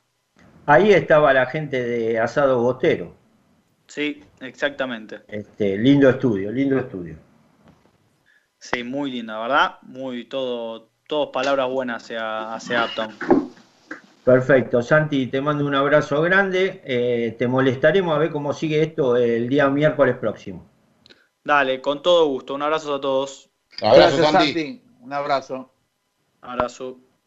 Bueno, ahora viene el tema de los saludos del señor César. Bueno, Pero espere, espere, espere, señor César. Eh, eh, Volpini, ¿algún saludo? Eh, manda saludo a Matt Basualdo, que me está hinchando la bola por WhatsApp, así que le mando un saludo. Le mando saludo a Omar, a Pablo Valdés, a los muchachos de la barra del triciclo, al comedor azul y oro, a los muchachos de los jueves que este jueves voy a ir a comer, y a los muchachos de Asado suspendimos Bostero la comida, Radio, ¿eh? Asado Bostero Radio, que el lunes a las 20 horas estamos para la gente. Suspendimos la comida, así que si no querés Después venir, me, después me dicen a mí, metió 10 10 saludos. pero ningún sanguchito, nada de lo suyo, Pero viejo. que no hable. Chino, usted. Bueno, yo quiero mandar saludo a Claudita Desiderio que me estuvo hablando, a Vanina, a Silvia Díaz, Silvia Ojeda, a Luisito Lora, al Trapo Traverso que me invitó, dijo que me había invitado a, a comer en- con la banda del triciclo y cierta gentuza que hay por acá, no me, no me invitó. ¿Qué va a hacer? Eh, y bueno, un, a los jueves, a la banda, a, a la banda no, a la barra. un Es un círculo gigante. cerrado, chino. A mí, no sé, a mí me dijeron que me invitaron, flaco. El dueño de la casa me invitó, así que bueno, no importa. Eh, Las internas las dirimen eh, internamente. Sí.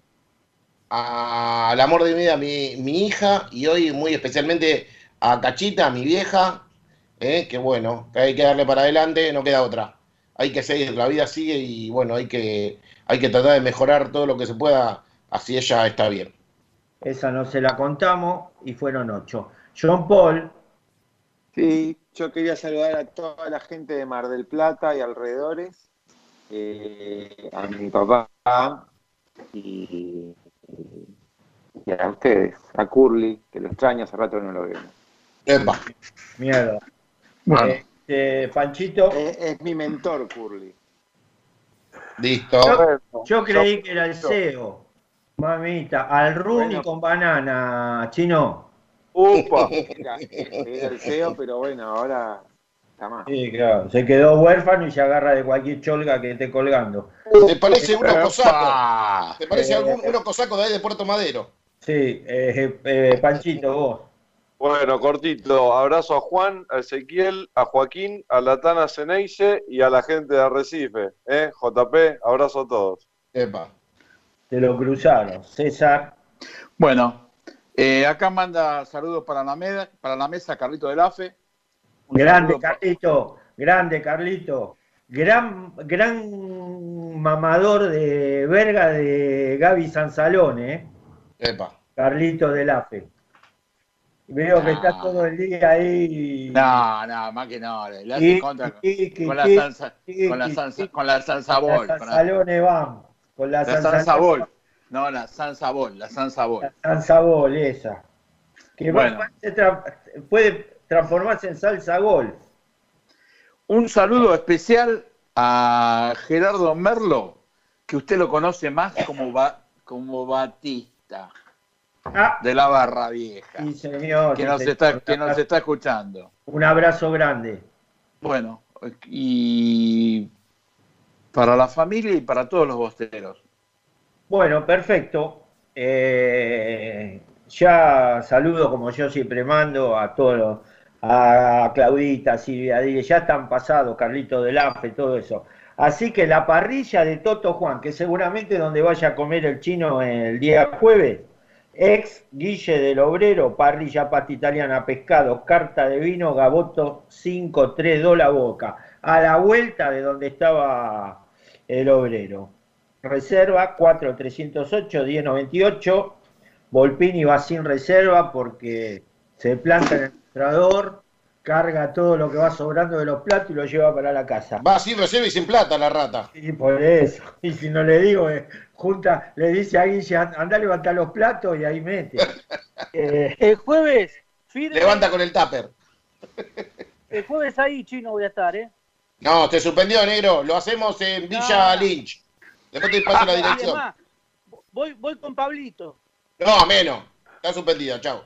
las mejores picadas, pica algo y pastelería Terra Dolce, los mejores delicia dulce, 15, 50, eh, 15 57 15 28 07, la tradicional, la que le gusta a. Curly, la Zulu Kenchu de Bullburger, las mejores hamburguesas, pan casero, carne 150 gramos, lechuga, tomate, cebolla caramelizada, que es la que no le gusta a. Volpini, y el toque de cheddar y lo que le gusta a Curly.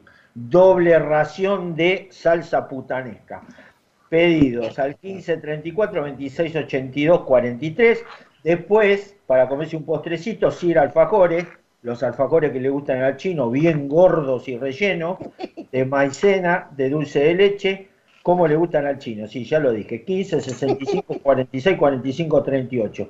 Y luego, si se quedó con ganas de algo, mm, de algún tipo tronco, algo de eso, como para, para darle a la birra, los churros del Pampa, exquisito, 11, 32, 78, 78, 08 y 15, 50, 22, 40, 05, el Pampa se lo lleva a la puerta. ¿A usted le gusta el churro del Pampa? No, no, no, no, yo no comí nunca el churro del Pampa. Pero la plata se la puede tirar por abajo y para no verlo al Pampa le dejan los le dejan los churros ahí en la puerta y cuando usted ve por, por la mirilla que se fue, sale y los agarra. Bueno, después tenemos a Mimosito, Epa. Que te ofrece todo lo que necesita en ropa de cuna y accesorio para bebé, confeccionan a Juárez, a Juárez artesanales. Es de nuestro amigo el Loco Ibáñez, 11 23 90 48 06 y 11 58 92 68 26. Y luego están nuestras amigas Julieta y Camila de recreación e iniciación deportiva con las profesoras Julieta y Camila, porque son profesoras de verdad, que están desarrollando la actividad en espacios libres en Vicente López, de lunes a viernes. Tienen grupos a la mañana, grupo a la tarde, 15 53 04 56 70 y 15 41 68 64 34. Ojo con llamar que puede atender el padre y se arma un quilombo de la zamputa. El botonazo. ¿Eh? Sí, puede El ser. botonazo. A ver, de los que me quedaron de saludo. Ah, David ¿sigue saludando? ya está, Carlito de, del AFE, Omarcito ya está, Leandro Leandro Valdés, Lea el Llanto. Cacho Don Antuero, Sanjo, el as, el as de Chacabuco, Gilberto Salinas, Diego de Flores, eh, nuestro amigo de Palermo que dice que quieren que hablen del pase de Buffarini, no sé qué, no del pase, del nuevo contrato de Buffarini, Eco, que ya lo nombramos antes, eh, para Huevo, que vive ahí en los mismos edificios que el chino, y me manda un mensaje, Trapo, que dice que hoy el director técnico, señor Marcelo Bachino, lo citó para jugar y jugó 40 minutos en el segundo tiempo. Así Epa. que eso. No nos hizo caso. y no nos hizo caso. Y ahora pidió que le que por favor den ese mensaje porque si no iba a quedar mal. Me quedo a mí, Dieguito de Flores, un beso grande, que también me ya, escribió. lo, ya lo saludamos, ya lo saludamos, pero siempre necesita un poquito más de prensa. Eh, Al 4 de Copa le dijo. Agustín de Palermo, Agustín de. Palermo también manda un saludo grande. Bueno, muchachos, a ver. Sensaciones. Le hicieron una pregunta, doctor. A ver. ¿Al. 4 de Copa no hay saludo? ¿Sabe lo que pasó con el 4 de Copa? Me Sí. dijeron, me dijeron que le dieron salida de, de un programa que iba ¿De tos convulsa? y está. No, no, no, este. Algo que a veces cuando nos cabreamos nos agarra, que es la presión alta. Este, No, no, no, por eso Bueno, digo, igual- en tos convulsa, Teis Sport. Ah, tos el convulsa. tos convulsa, Sí, bueno, está bien, presión alta.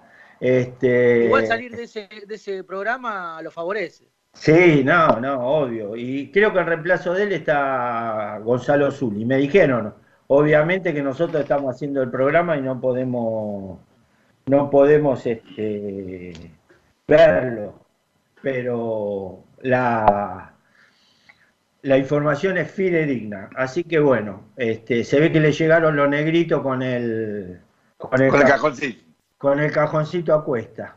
Y bueno, todo, todo en la vida después cierra, así que bueno. Como decía, la can- como decía la canción, todo concluye al fin, ¿no? Sí, Sí. de presente de voz de ahí. Sí, sí. Eh, bueno, a ver, sensación, voy a empezar por el señor JP, así que que se vaya preparando.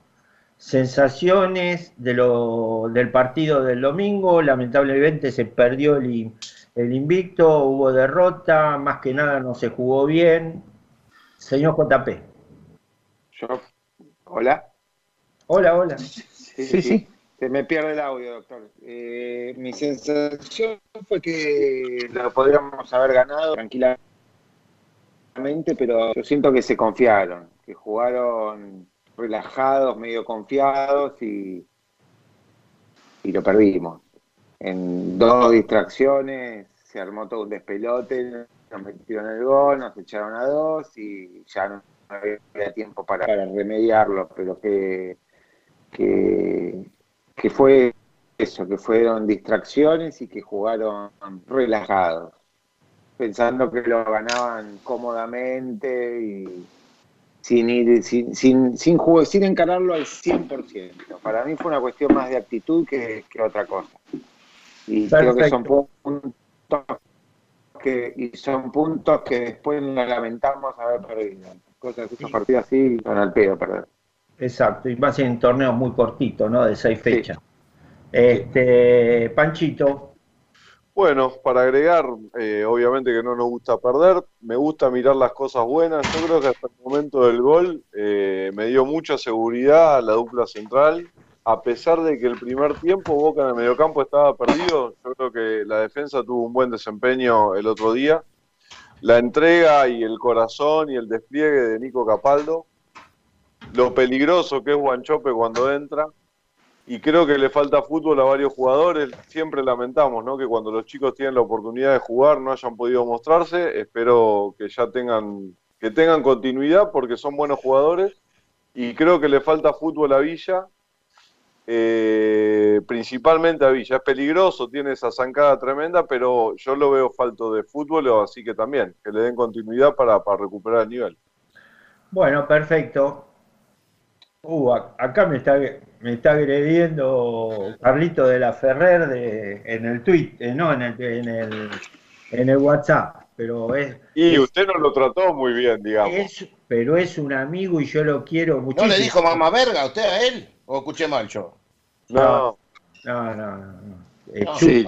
Eh, como, ¿Cómo se llamaba el delantero de Lanús, el 11? Chupalope. Este, este, no, pero Carlito, la verdad que es un tipo que lo, lo aprecio mucho. ¿Por Aparte, qué le, gusta, le gusta el Vilo López? eh, no, no, no, no, no. no, es- es- Dijo la verdad que es un muchacho bárbaro. Siempre está, siempre está aportando con- contento cosas. Y bueno, vamos, vamos a decir la verdad, es oposición de San Salone, De la San Sabol. de la San Sabol, oposición. A ver si ahora está contento. Bueno, Chinito, vos. Bueno, yo lo que vi es que me parece que a mí me gustó por momentos, no sé, como dijo la defensa, Rossi se come el gol, pero hasta ahí venía más o menos bien, había sacado un par de pelotas difíciles. Me pareció que Jara jugó bien para lo que no viene jugando en ese puesto y no viene jugando. Creo que, parece que el problema más grande lo tenemos del medio hacia arriba y casi tres cuartos de cancha. Ahí, si bien generamos, me parece que nos falta jerarquía. Yo por más que digan que Guanchope, yo discúlpeme, pero Guanchope era un buen suplente, pero no puede ser titular, menos Soldano. Y ahí está nuestro, nuestro déficit. Necesitamos uno que juegue para el equipo, poniendo pelotas como se, como se deben, para que los delanteros queden mano a mano con el arquero, y a los, a los delanteros cuando le quede que la metan, porque hay que definir en segundo y ahí te das cuenta de la jerarquía que tenga un jugador o no. Me parece que Guanchope es un buen suplente tal vez, eh, con mucha gana, todo lo que quiera, pero jerarquía no tiene. Eh, Soldano, como diría mi amigo Pablito Valdés, eh, el fútbol de los jueves le damos una dirección equivocada para que no venga, que me hizo reír mucho con esa frase.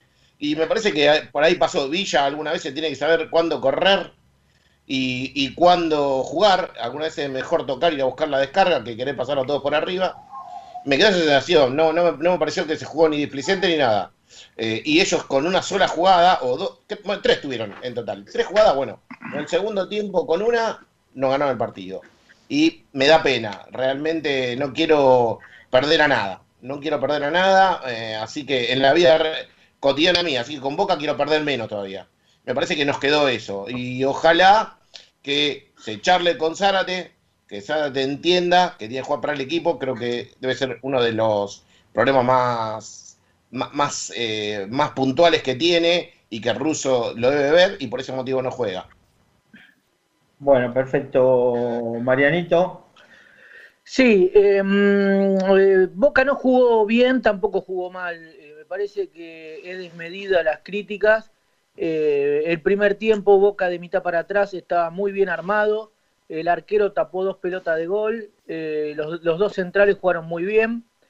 Y el medio no, no estaba desarmado. En el segundo tiempo, cuando Boca empezó a, a querer buscar el gol, porque en el primer tiempo habíamos tenido una sola de Soldano, un cabezazo de Soldano, en el segundo tiempo, cuando fuimos a buscar, nos desordenamos más, porque Capaldo se desordena, más allá de ser un, todoterreno y que está en todas las fotos, pero lo deja solo a Jara y Jara en el, eh, es muy lento. Entonces, eh, Talleres por el medio pasaba rápido y se venían de contraataque, y bueno, al Jara ser lento, Izquierdo ser lento, tuvimos los problemas que tuvimos.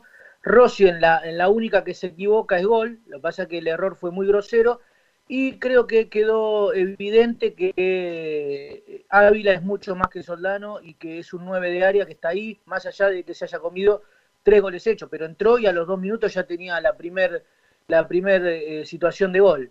Eh, me hubiera gustado, me parece que no armó bien el medio eh, ruso y los cambios me parece que tardó mucho y creo que Zárate tendría que haber entrado un poco antes, que no lo metió y tiene que jugar.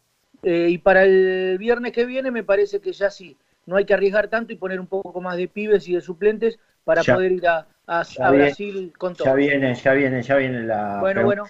Vamos a redondear este, el tema del domingo. Eh, César, vos.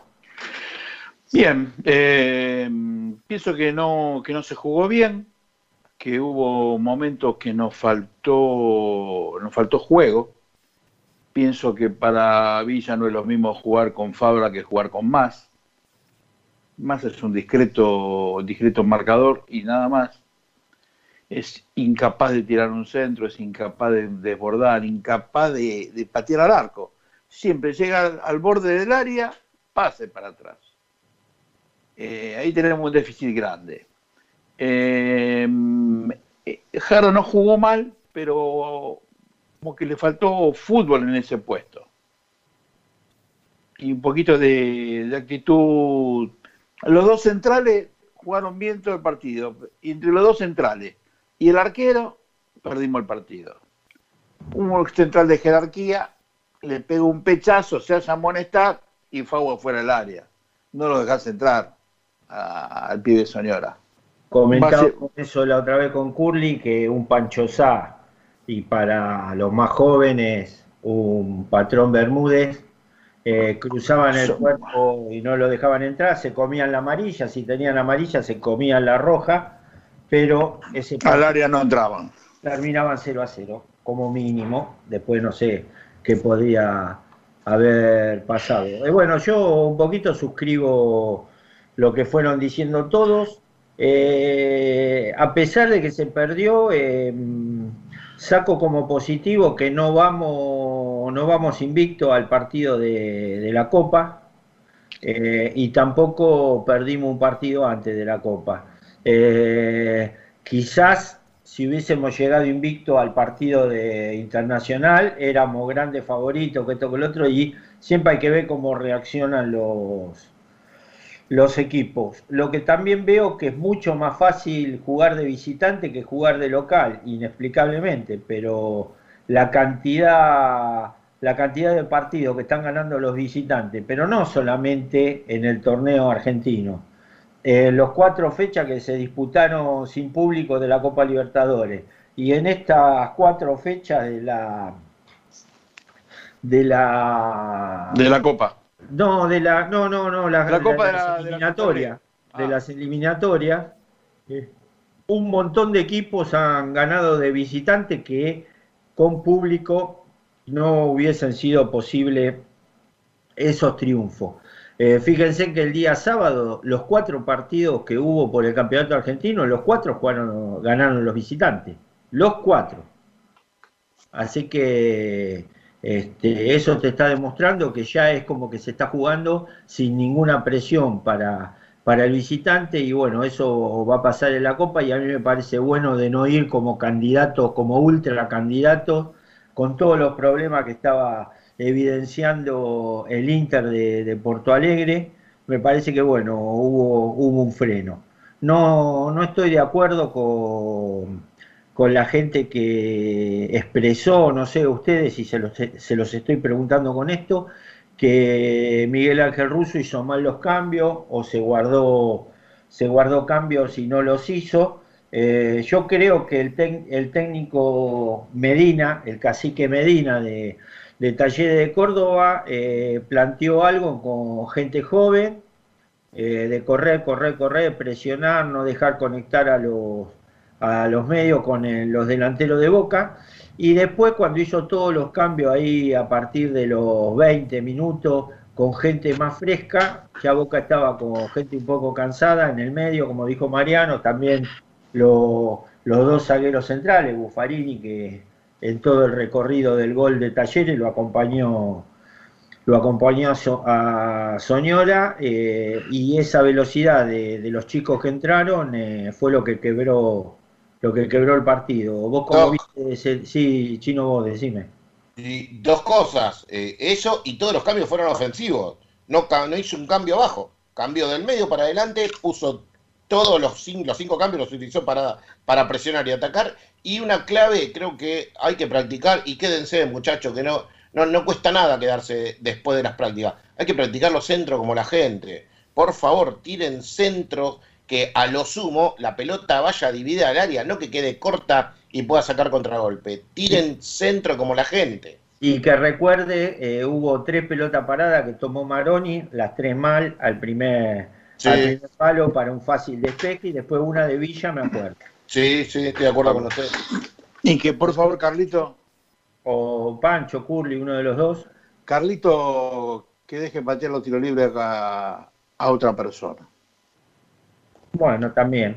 Vos, Panchito. Sí, sí, estoy de acuerdo. Está, está bueno lo que están diciendo, porque en los últimos partidos resaltábamos la importancia de la pelota parada, la pegada de, de Cardona, el gol de cabeza de Licho. O sea, Boca con la pelota parada había eh, conseguido sacar ventaja y se extrañó el otro día también. Me parece que cuestionar los cambios es no, no haber visto el comportamiento del ruso en los últimos partidos. O sea, no me lo imagino a Russo haciendo lo que hizo el técnico de Colombia, cuatro cambios en el minuto 41 del primer tiempo. Eh, no va a pasar jamás eso, no es su estilo, aguanta a los jugadores y creo que hay dos cosas que, se, que, está bueno que hablemos. Uno es que eh, se discutió mucho por qué no entró Zárate y lo otro se resaltó mucho lo de los jugadores que, que salieron de las inferiores de Boca y que jugaron bien justamente el otro día. Se habló de toda la cantidad de jugadores que habían salido de las inferiores y que están representando a talleres, como están. eh, También salió un informe que hay como 54 jugadores de las inferiores de Boca repartidos por todos los equipos de, de- de primera. Y bueno, y eso tiene que ver con cómo se ha gestionado, me parece a mí, anteriormente eh, los recursos de la, de, de- de la compañía, iba a decir, de Boca, que, que- que son justamente los jugadores de, de inferiores, ¿no? Sí, que es capital eso. Sí, sí, compa- comparto totalmente. ¿eh? Yo creo que, eh, y, y- y creo que es un tema dirigencial porque por más que el técnico no, no los quiera o diga que no lo va a precisar, en este caso el mellizo, casi hago mucho hincapié, vos como dirigente lo tenés que cuidar a los jugadores. Porque hoy, eh, y mirando a nada más te digo de Pochettino, tranquilamente, creo que hubiera si- hecho más que Maroni tranquilo. Y no porque me, eh, mirar el di- diario del lunes, Pochettino hace muchos eh, partidos que viene jugando muy bien para, para talleres y en eso, el tema Cubas, eh, sinceramente, hay varios jugadores que no, no desentonarían, no tenemos un plantel, eh, ya les digo, nos falta jerarquía, un montón. Eh, Pochettino maneja la pelota parada, quién sabe si hubiera sido un buen reemplazo de Cardona, no, no sé, pero creo que hubiera hecho mejor cosas que Maroni, que hasta ahora le dimos todas las oportunidades y no, no, no una sola no aprovechó. Pero Pero estamos hablando yo igual creo que no todos son los mismos casos. Sí, decís, Mariano. Claro. No, eso, que no son todos los mismos y estamos hablando sobre jugadores de un equipo que no jugó mejor que Boca tampoco. O sea, no fueron ningunos fenómenos, justo no ganaron. No, para nada. más. Son jugadores del montón. Tampoco es que no, No, no no. podemos. No creo, ¿eh? No creo. Sí, a ver, Pochettino si hubiera sido tan fenómeno, ya se hubiera ido a Europa, estuvo paseando por, por, por distintos equipos. No son ningunos fenómenos. Nadie es fenómeno, pero para lo que tenemos, tal vez es lo mismo, ¿para qué lo dejamos ir? No, bueno, pero no Sí, que tenemos tenemos. mal plantel. Bueno, pero también tenés eh, otro caso que, eh, que el pibe que juega de dos en talleres, que ahora no me puedo acordar el nombre. Comar. Comar. Eh, Ju- Juan Cruz Comar, que lo, lo echan de boca por ser quienerista. No, No sé por- si fue por eso. Y sí, fue por eso, viejo. Bueno, yo tengo mis dudas que haya sido por eso. No creo que echen de, de un equipo a un jugador por, por su idea política. Ojalá que no. Pero ¿por qué motivo se lo dimos? Si después parimos para tener un central como la gente. Claro, el pibe había debutado, había hecho un gol, todo, no había No jugado mal. mal. No voy a jugar mal. Pero aparte, no lo des, dalo a préstamo para que se fogue. Hoy Rofo, ¿para qué lo tenemos Rofo? Dalo a préstamo, que se foguee en otro equipo, que juegue y que vuelva. Es que por eso yo te digo que no todos los casos son lo mismo, lo mismo que te está diciendo Mariano. A ver, eh, nosotros al jugador lo dimos a préstamo. Lo que pasa es que después quisimos traer jugadores de Talleres de Córdoba. Sí, ya sé. Y todos esos jugadores, Talleres de Córdoba agarró y pidió préstamo, aparte de pedir la plata, no pidió préstamo, pidió porcentaje.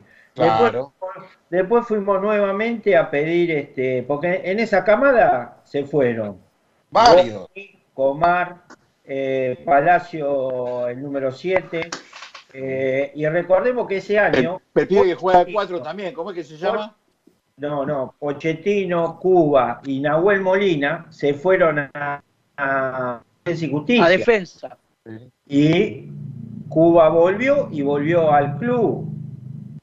No, por eso digo que es una cuestión dirigencial en ese momento, que ellos eran patrimonio de Boca, y más allá que está bien, fuimos a buscar a Bebé, los desesperados, nos trajimos a... a- a- no, eso fue antes, yo decía Solino, antes vino. Y, y- pero por eso tenemos que cuidar, en, estoy hablando puntualmente de ese momento, ¿eh? creo, creo que, que por lo menos a mí me quedó muy marcado cantidad de jugadores que se fueron de la misma camada, y me parece que los dirigentes, a ver, más allá del técnico, vos tenés que cuidar el patrimonio del club, ¿qué querés que te diga? Mirá, ¿Sabés lo que pasa? Ah, eh, acá me pasa este Claudito Aucielo, que bueno, lo saludo por acá, después lo voy a saludar. Eh, los que se fueron, a ver, Nico Blandi, Orfano, Mazola, eh, Guille Fernández, Emanuel Insúa, Sebastián D'Angelo, eh, Evangelista, Cristian Álvarez, Alan Aguirre, eh, Fraga Pan, Inver, Seba Palacio, como dije recién, Nahuel Zárate, Federico Bravo, Escalante, Dino Castaño, que jugó un partido en Mar del Plata con Bianchi, eh, Francisco Di Franco, García Basso, que terminó jugando en el equipo de, de la ciudad de la mujer de Angelici, en Douglas High de Pergamino, eh, Francesco Celeste, Andrés Cuba, Luciano Gula Gula Costa, Franco Di Franco. Que está en Huracán, Juan Cruz Comar, Leo Suárez, que ni sé dónde está, Mauro de la, de la Costa, tampoco sé dónde está, Rodrigo Bentancur, que se vendió en un precio eh, buenísimo, eh, Guido Badalá, que sigue dando vuelta, hoy está en Sarmiento de, de Junín, ahí está Pochettino, Nahuel Molina Lucero, que lo dieron a préstamo y no sé cómo no le hicieron el contrato, se ve que se olvidaron, hoy está en Europa, eh, Chicó, Mesidoro, Venega, eh, Silva Torrejón, Bouzat, que se lo vendimos a Vélez en un millón de dólares, Lamardo, que está en- en Cerro Largo de, de allá de, de Uruguay, Valerdi, que lo vendimos y después, bueno, empezó a dar vuelta por varios equipos, al equipo que se lo vendimos no, no lo usó nunca, eh, Heredia, que también está en Cerro Largo, Goñi, que ahora está, eh, estaba en Estudiantes de Casero, y como el técnico de Estudiantes de Casero, Martínez, se fue a, a Godoy Cruz, eh, está en Godoy Cruz, Retegui, que lo dimos este año, Capaldo sigue acá en el club, Obando sigue en el club, a Wengar lo dimos a Gimnasia, que ahí Wengar, a ver, Wengar jugó tres partidos en Gimnasia, ha jugado bien. ¿Cuántos se creen que hubieran jugado en Boca? Ninguno. Por lo- Ninguno, uno, dos. no, pero en estos tres partidos que jugó No, en Boca, estos tres partidos no hubiera jugado ninguno. No, pero no, eh, está, está faltando. Buffarini. A ver, a Wenger lo dieron con la posibilidad de que vuelva en junio.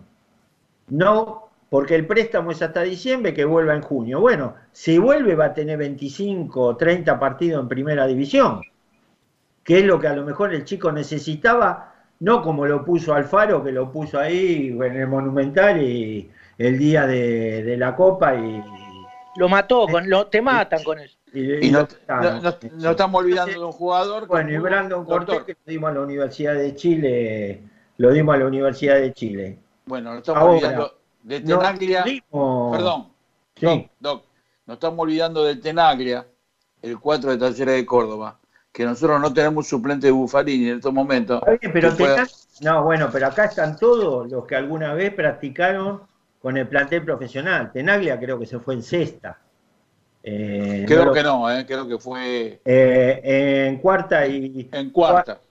eh, no, no llegó a estar en ni en el plantel de reserva ni en el plantel de primera. Acá están los que practicaron con el plantel de primera y formaron y formaron parte de ello. A ver, con Falcioni hay más de 10 jugadores, con Bianchi hay más, más de 10 jugadores. Hay 3 con el Vasquito Arrobarrena, 3, 7 con el Vasquito. Después hay 2, ¿A Bravo lo nombró? 6, 8, 10 y 11 con, con el mellizo Guillermo. Y con Alfaro hay 4. Este, Doctor. El, Sí, tema, el tema también es que en cuando juegan en otros equipos es diferente. A ver, Federico Bravo, nos cagábamos de risa cuando Bianchi lo poníamos y decían que era un desastre. Ju- Vino a jugar a la cancha de Boca con Patronato y fue el mejorcito de Patronato. Entonces, sí. es difícil, Boca no es para cualquiera. Vos podés ser de la, de la reserva y después romperla en Huracán, pero en Boca ibas a hacer un, un cuatro de copa. y Chico, Chico, eh, el año pasado en este, La jugó bien. anduvo muy bien, hasta hizo goles de afuera del área y todo. Y en Boca decíamos que no podía jugar. Y bueno, ese es, Boca es distinto. Yo creo que, eh, yo lo que, a ver, sacando Bentancur, que bueno, Bentancur se lo, se lo vendió, ¿no? Este, y hoy muy bien. Tampoco es que eh, sacamos un ¿Qué té, es ese ruido? nada de eso. Eh, es lo que es lo que digo yo, no es que tampoco se fue un TV y vos decís, Claro. puta madre, este, lo estamos dejando, lo estamos dejando ahí. El crédito abierto hoy lo tienen, a ver, ¿quién? Eh, que puede volver, Retegui, que a veces hace una buena, una buena campaña. Yo lo que vi de Retegui, que no es el mismo que entró casualmente contra Patronato cuando jugó en primera. Tiene un físico de novela el pibe. Claro. Sí, sí, sí. Se tienen que formar y Boca es distinto. Sí, y, El tema, ahí es que en el deportivo ganar, ganar, ganar, que es Boca, es difícil que los chicos puedan jugar. Aprovechando el deportivo ganar y sabiendo que tenemos el partido de Copa, ¿qué se sabe de- del equipo del viernes? Si alguno tiene algún dato, pues justamente me parece una buena oportunidad para volver a darle oportunidad a los chicos. Bueno, hoy, hoy presentaron un equipo que podía ser el titular. Yo lo tengo acá, si quieren lo doy. Dale, dale. Andrada, Jara, Zambrano, Ávila y más. Maroni, Medina, Pulpo González y Ceballos, Zárate y Ávila. Buenísimo. Me una- parece que está muy bien. Una cosita. Para mí, soy de los que opinan que más, la verdad, es un jugador del montón. Haber traído un jugador de Europa y haber com- comprado un jugador eh, de la B Nacional, para ese tipo de jugador, para mí era lo mismo. Pero también me estoy fijando en esta lista de casi 50 jugadores, que el único tres que nosotros Silva dejamos a Insúa lo vendimos. Y a Zárate, que, que apareció en los diarios porque mató a dos personas en una picada eh, eh, No, y, y en- Silva Torrejón. en eh, Silva Torrejón más jugaba de 10, después lo bajaron de 3 porque no había. Y quedó libre. Y, y Evangelista. Sí, Evangelista. Evangelista se lo vendió. Se lo vendió. Y en Boca a- jugó un par, un par de partidos. y a Insúa también se lo vendió. Y a Insúa creo, pará, creo que se A lo lo- vendió bien, como 3, 4 palos se lo vendió. A los dos Insúa, ¿o no? Uno creo que no, de- no llegó a debutar, ¿eh? Pero también lo vendimos. Sí, sí, sí, sí, sí. Sí, lo también. Vendimos también. A ver, Yo estoy hablando del que estaba jugando de 3. Que ahora está jugando en el AEK. Los dos, los dos juegan de tres, si son hermanos. Los dos zurdos juegan del mismo puesto. Bueno, pero el que jugó es el más grande. El que Sí. jugó 46 partidos, 36 de titular. Ahora está en el AEK Atenas. Después sacamos al gran Monzón. Terrible zurdo. No, bueno, pero Monzón es, Monzón es de otra época y Monzón salió campeón con Boca y es un jugador consagrado. Eso. Al lado de todos estos pibes que te digo, este, Y al- al- Monzón No, un no, lo nombré porque usted dijo que estamos sacando pocos tres, digo, lo nombré también por no, al, al- al lado de más, Monzón es Marcelo. Es Carlos Monzón al lado de más. Este, entonces lo que, lo que yo también vengo diciendo es, este, a ver, a mí, a- yo hay jugadores que a mí me gustan, a mí en, en- su momento, o Sebastián Palacio o, Bou, o Bouzat, yo uno de los dos lo hubiera dejado en el club. Eh, pero bueno, este, son momentos. Nosotros teníamos a Pavón y en el momento que estos muchachos se fueron, Pavón había jugado 70 partidos seguidos la primera de Boca y era la carta ofensiva nuestra y era el mejor jugador del campeonato. Después pasa lo que pasa, en eso no lo Escúcheme, hablando de Pavón, Mirá. está difícil lo de Pavón, ¿eh? De vuelta, el contrato que tiene allá y el contrato que tenía acá, firmado, a madera, ¿eh? No sé si lo podemos bancar. ¿Y por qué? A ver, pero ¿cuál es el problema, Chino? Si es jugador de Boca. Si él No, es pero- jugador de Boca, termina... No, pero tiene un... No sé cómo, habría que ver, eso es el, el que es lo que me llegó a mí, que el contrato que tiene con Boca también es muy bueno en dólares, Doc. Ah, sí, sí. Yo no sé si lo podemos bancar. El contrato de que tiene con Boca es fácilmente pagable. Sí, no tiene... Me dijeron, Sí, ¿tiene sí, tope? sí. El que se lo diga, dígale usted. Eh, Pavón es jugador de Boca hasta junio del 2022. Sí, sí, sí. Tiene sí, contrato firmado hasta ahí y el contrato es pagable. Porque ¿Es por, pagable? Listo. por- eh, y por más que le hayan hecho un super contrato, el contrato se le hizo en enero del 2019. Pero por eso digo, 2019. ¿tiene, tiene, tiene tope? Chino, pero aparte se paga solo porque Pavón es el jugador a vender. Si Pavón te juega bien un campeonato, lo vendés en 20 palos. Se pagó solo. Sí, sí, sí, Boca, Boca tiene todos los contratos. Los tiene todos los contratos los tiene con tope, Boca. no, no, no, no es un problema, Pavón. Hoy por hoy.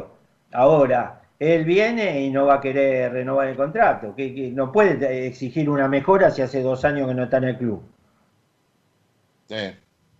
Eso es una cosa loca. Yo pienso que van a hacer lo imposible desde el lado de, de Hidalgo, que es la persona que lo maneja, de tratar de buscar una oferta para no volver al club. Estoy seguro de eso. Sí, Hoy dijeron eh, que tiraron ocho palos y que Boca le dijo que no. Nah, qué bueno. eh. Pa- a ver, Pavón para que se vaya de Boca, la oferta tiene que rondar entre 12 y 15 millones.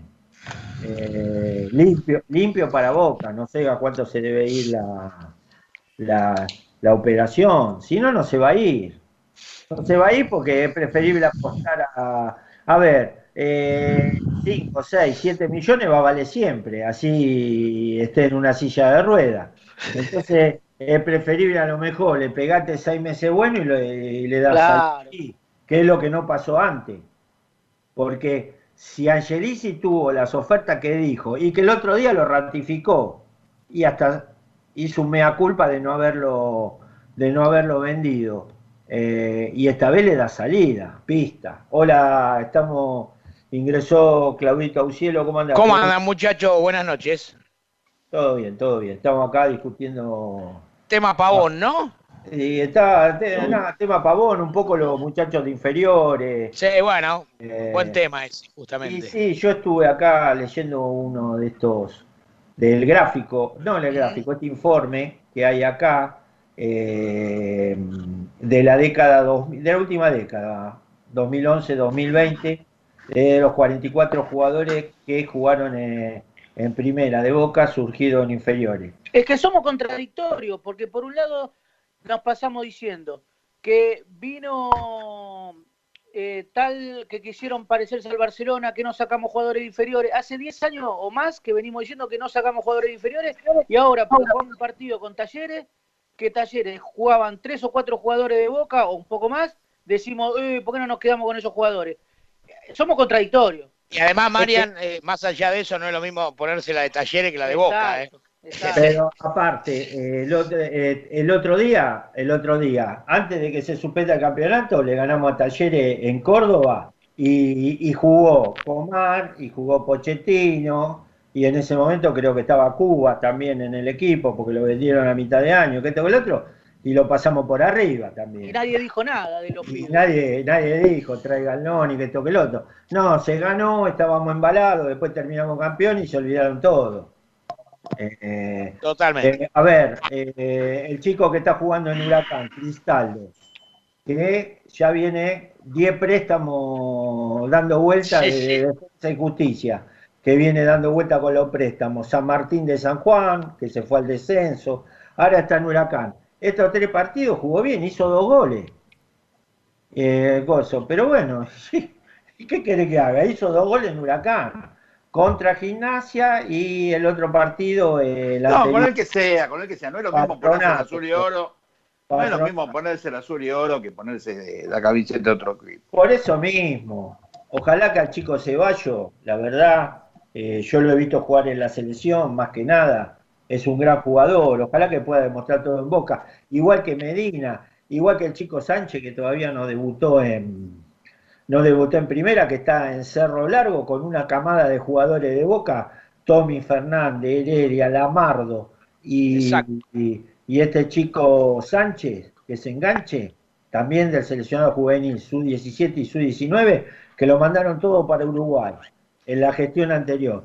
Ese chico cuando venga, ojalá que le vaya bien, pero a lo mejor se pincha. ¿Qué, qué- qué vamos a hacer? Sí, digamos, hay de todo. También tenemos como hinchas que ser pacientes porque ah, entra un pibe, juega dos partidos más o menos y lleva no está para la primera de Boca. Eh, es un poco de todo, ¿no? Pero bueno, justamente ese, ese, ese listado de 44 que armé para el programa de esta noche, vamos a estar tocando este tema, repasando cada una de las de los debuts de, de- de jugadores de inferiores, eh, desde Nico Bolandi, allí por, por el por el inicio de, de la década, hasta eh, Brando Cortés, que fue el que debutó y que hoy está en, en- en la U de Chile.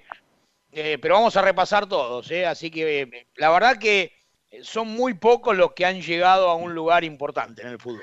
No, Sí, pero aparte, uno- aparte uno de Claudio, Nico Blandi, que salió campeón de la Libertadores con San Lorenzo. Pero a ver, en la del 2014, si ponemos en un contexto, como Riquelme fue el mejor jugador de los 50 años de Copa Libertadores, la peor Copa Libertadores de la historia fue la del Sin duda. 2014. Sin duda, pero sin lugar a duda. Sí, ningún- sin- ya arrancando de los que quedaron, los ocho de cuarto de final hacia la final, eran equipos que no podían quedar nunca. Eh, va, Pero en- entonces, Doc, hay que replantearse si necesitamos inferiores o si la calidad de lo que están haciendo en inferiores sirve para algo. Porque si sacamos jugadores y a los otros equipos les sirve y al nuestro no les sirve y nosotros lo formamos, algo estamos haciendo mal.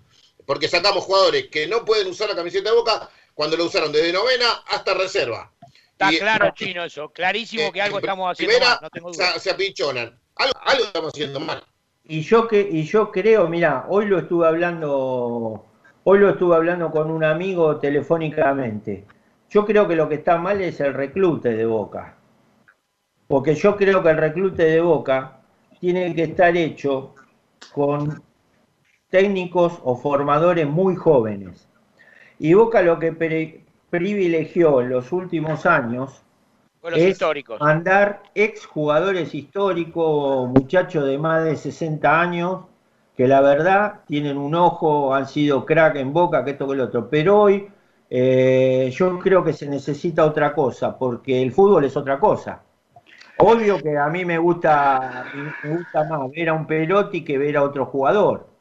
Pero a lo mejor un técnico joven hoy eh, apunta a otro tipo de cualidades y, y yo veo, mira, sin ir más lejos, Racing. Racing en los últimos años vendió como 20 jugadores inferiores. Sí, y, y muy bien vendidos además, Doc, Y porque- lo vendió muy bien y, y jugadores que, que, que a lo mejor está atrás, porque no es solo Lautaro Martínez, fue el último. Pero Ujú. De Paul está haciendo una gran... bueno, mira, mirá si será bueno Lautaro Martínez que lo echaron de boca. Y bueno, ahí, ahí es donde creo que coincido con el chino. Algo mal, se- algo mal se está haciendo en inferiores. Eh, Claudio, repasando. Claudio, Para- no- sí, Chino. nosotros Ese en Madrid, Para mí Es el reclute. el, sí, el, el el coaching. Nosotros en Madrid nos cruzamos con un muchacho que era de Córdoba. ¿Viste el pibe ese Ferreira que en River está? Sí. Bueno, dice que de la Peña allá lo, lo, lo, lo contactaron acá para que le haga una prueba. Y el pibe la descosía allá, allá. Veían todo, vino acá y le echaron la mierda. No duró ni, duró la prueba y nada más. Lo rajaron. No, no tenía físico para jugar. Hay uno de los datos que vamos a estar analizando hoy que es incontrastable. En una década, estamos hablando de 10 años, hubo 43 goles de jugadores surgidos de las inferiores. Nada, ¿viste? No, Estamos sí. hablando de 4 goles por año. A- Ahora le voy a contar, Y a, le voy a a contar una 50, cosa. par- a 50 partidos que juega Boca, porque todos los años jugó eh, dos, Y de tres- esos 43, Doc, 20 se los lleva Nico Blandi y 8 se los lleva Sebastián Palacio. O sea que nos están quedando eh, de 15, Dos. 16 para el resto de los jugadores surgidos de inferiores. Ahora, ahora Es les voy a poco. contar una cosa. Acá en el barrio, cuando nosotros vamos, está la de Almirante Bronca ante era IPF. Muchos de los pibes que vivían en el Dormi, que eran del interior, no aguantaban el ritmo de Buenos Aires y se terminaban extrañando y todo, y yendo al interior de vuelta porque no aguantaban el ritmo acá, o iban a la IPF, se ponían en pedo, entonces... Bueno, eso es algo que hay que tratarlo, María, porque es obvio. digamos, yo viví en una ciudad grande y me consta porque lo he hecho primero a La Plata, después yo, digamos, hoy con cuarenta y pico de años todavía no me adapté a Buenos Aires. Imagina un pibito que está solo, que corta to- todos los lazos, si no lo acompañás bien se te vuelve, es muy, es muy lógico. Mira, si algún día tienen ganas de hacer una nota con una persona que ya hicieron ustedes una nota con respecto a la época de Boca de, del 84, que es el Gordo García, él tiene una carpeta que si vos lees los nombres que, él- que ellos tuvieron y que los echaron a la mierda de Boca, creo que salimos todos juntos y nos suicidamos todos juntos. Desde Pastore, el pibe este que de Racing, ¿cómo es? Que, que nombramos recién. Lautaro Lautaro. Lautaro, Lautaro Martínez y tantos y tantos. Canigia y se vino a probar y lo rajaron porque no tenía físico. Bueno, pero también No, la, la evolución de, de un- de los pibes también es distinta. Vos por ahí lo tuviste en novena y no era lo mismo que cuando llegó a primera. Claro, eso, Ahí ta- eso también influye. Segu- seguramente en un montón te equivocaste, pero en un, en un montón en el momento, a lo mejor había dos chicos y hubo uno que no, no llegó, no llegó a nada. A ver, a ver, yo siempre eh, comento una cosa. Había mi hijo que jugó toda la, los- toda la vida en inferiores, este, es de la categoría 88, la de Buenanote, Seba Blanco, Agüero, eh, Acos- el Laucha Costa, había cualquier cantidad de genio en, en la categoría. Sin embargo, para mí, eh, Newell tenía un número, un número 9 que era un fenómeno. Y el pibe ese, creo que se llamaba Luján de apellido, como, como Samuel. Y ese pibe no, no figura, y todos los que te dije yo son crack. Y figuran, bueno, ¿viste? Eh, hay que ver el desarrollo del jugador. A lo mejor ese dio todo en su momento y vos lo ibas a ver y era un espectáculo. Y después vinieron otros jugadores que desarrollaron Bonanote, otro más, desarrollaron después el- lo futbolístico y, anduvieron mejor y, y fueron estrellas. Le pasó el momento al chico de Newell, que jugaba con Formica, jugaba el pibe ese de 9 y Formica de 10. Bueno, mirá la carrera que hizo Formica. Así que. Claro, yo bueno. pienso, que, pienso también que es un tema de, de los profesores que había antes, como bien lo nombró Marcelo Bachino el otro día, como lo nombró Gustavo Estafusa y lo- como lo nombraron tanto. Los profesores que había antes en, en Boca, Enano Gandulla, eh, D'Amico y Ernesto Grillo, hoy ya no están más y es un tema a veces de fundamento que vos ves los jugadores de ahora tienen problemas de perfiles, problemas de el tren no sabe cuándo cruzar, cuándo salir. Eh, bueno. Tenemos, bueno, entonces tenemos ese programa eh, basado en todo lo que fue inferiores, primera y el Sí, paso. en realidad, en realidad surgió a partir de este posible debut este, que, que pueden tener los pibes Ceballos y Medina el próximo viernes frente a Lanús. Y, Y dije, bueno, a ver, claro, pero Ávila, Ávila, si se quiere, lo trajimos de central, ya estaba, Eh, ya había, había debutado en primera, ¿no? Pero digo, de inferiores, y me puse a hacer un análisis y dije, bueno, a ver cuántos jugadores subimos de inferiores. Y la verdad que hay una lista de 44, pero si uno analiza dónde llegaron esos 44, y la mayoría están en equipos que de muy bajo nivel, obviamente que el, el más renombrable es, es que hoy está en la Juventus, pero el resto, la verdad que ha, ha tenido un paso casi sin pena ni gloria. Y o- otra gran venta de un jugador de inferiores que no debutó en primera, que es Colidio. Una gran venta. Ese jugador, No. recordando, eh, doctor, recordando, hasta al Vasco Arrobarrena tuvimos que prestar a Central. claro, pero el Vasco lo aprovechó, es lo que yo te digo del chico Claro. Huenca. Claro. Te digo del chico Wengar. El chico Wengar, estas tres fechas que se jugaron, hubiese jugado cero partidos, porque los tres partidos los jugó, el primero lo jugó Jara y los otros dos los jugó Buffarini. Y no iba a jugar. El gimnasia ya tiene tres partidos jugados y los tres bien, porque los medios o los periodistas lo han destacado que ha tenido una buena actuación. Bueno, él, él está sumando para, para venir a Boca, después ya depende de él. El Vasco, eh, el Vasco se sobrepuso a eso que dice, bueno, te, mandan a un club, en el otro club no te dan bola. Que Bueno, la bola te la tenés que ganar vos. Si vos sos un delantero y jugás en el entrenamiento, haces dos o tres goles, el técnico te va a poner, no te va a dejar eh, arrumbado en la pensión. Bien, bueno, eh, Bueno. atentos a la información eh, de lo que ahí está Marcelito también enganchado, Sí, sí. que no lo había visto. ¿Cómo anda, Marcelo? La bienvenida y el saludo. Que Bien. tengan muy buen programa y como siempre agradecido a todos los muchachos de cadena. Gracias, Ari, y gracias, Claudito, y gracias, Marcelo. Abrazo. O sea, fue un hola y chao, Marcelo.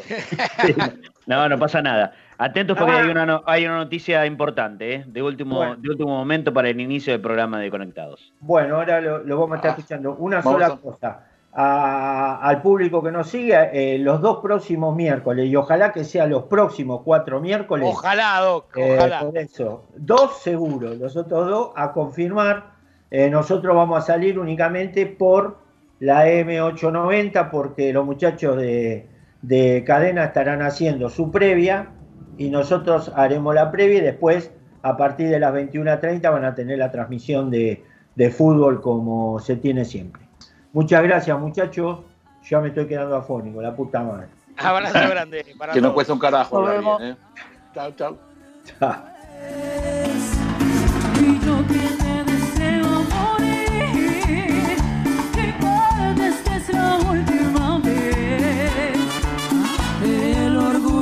puedes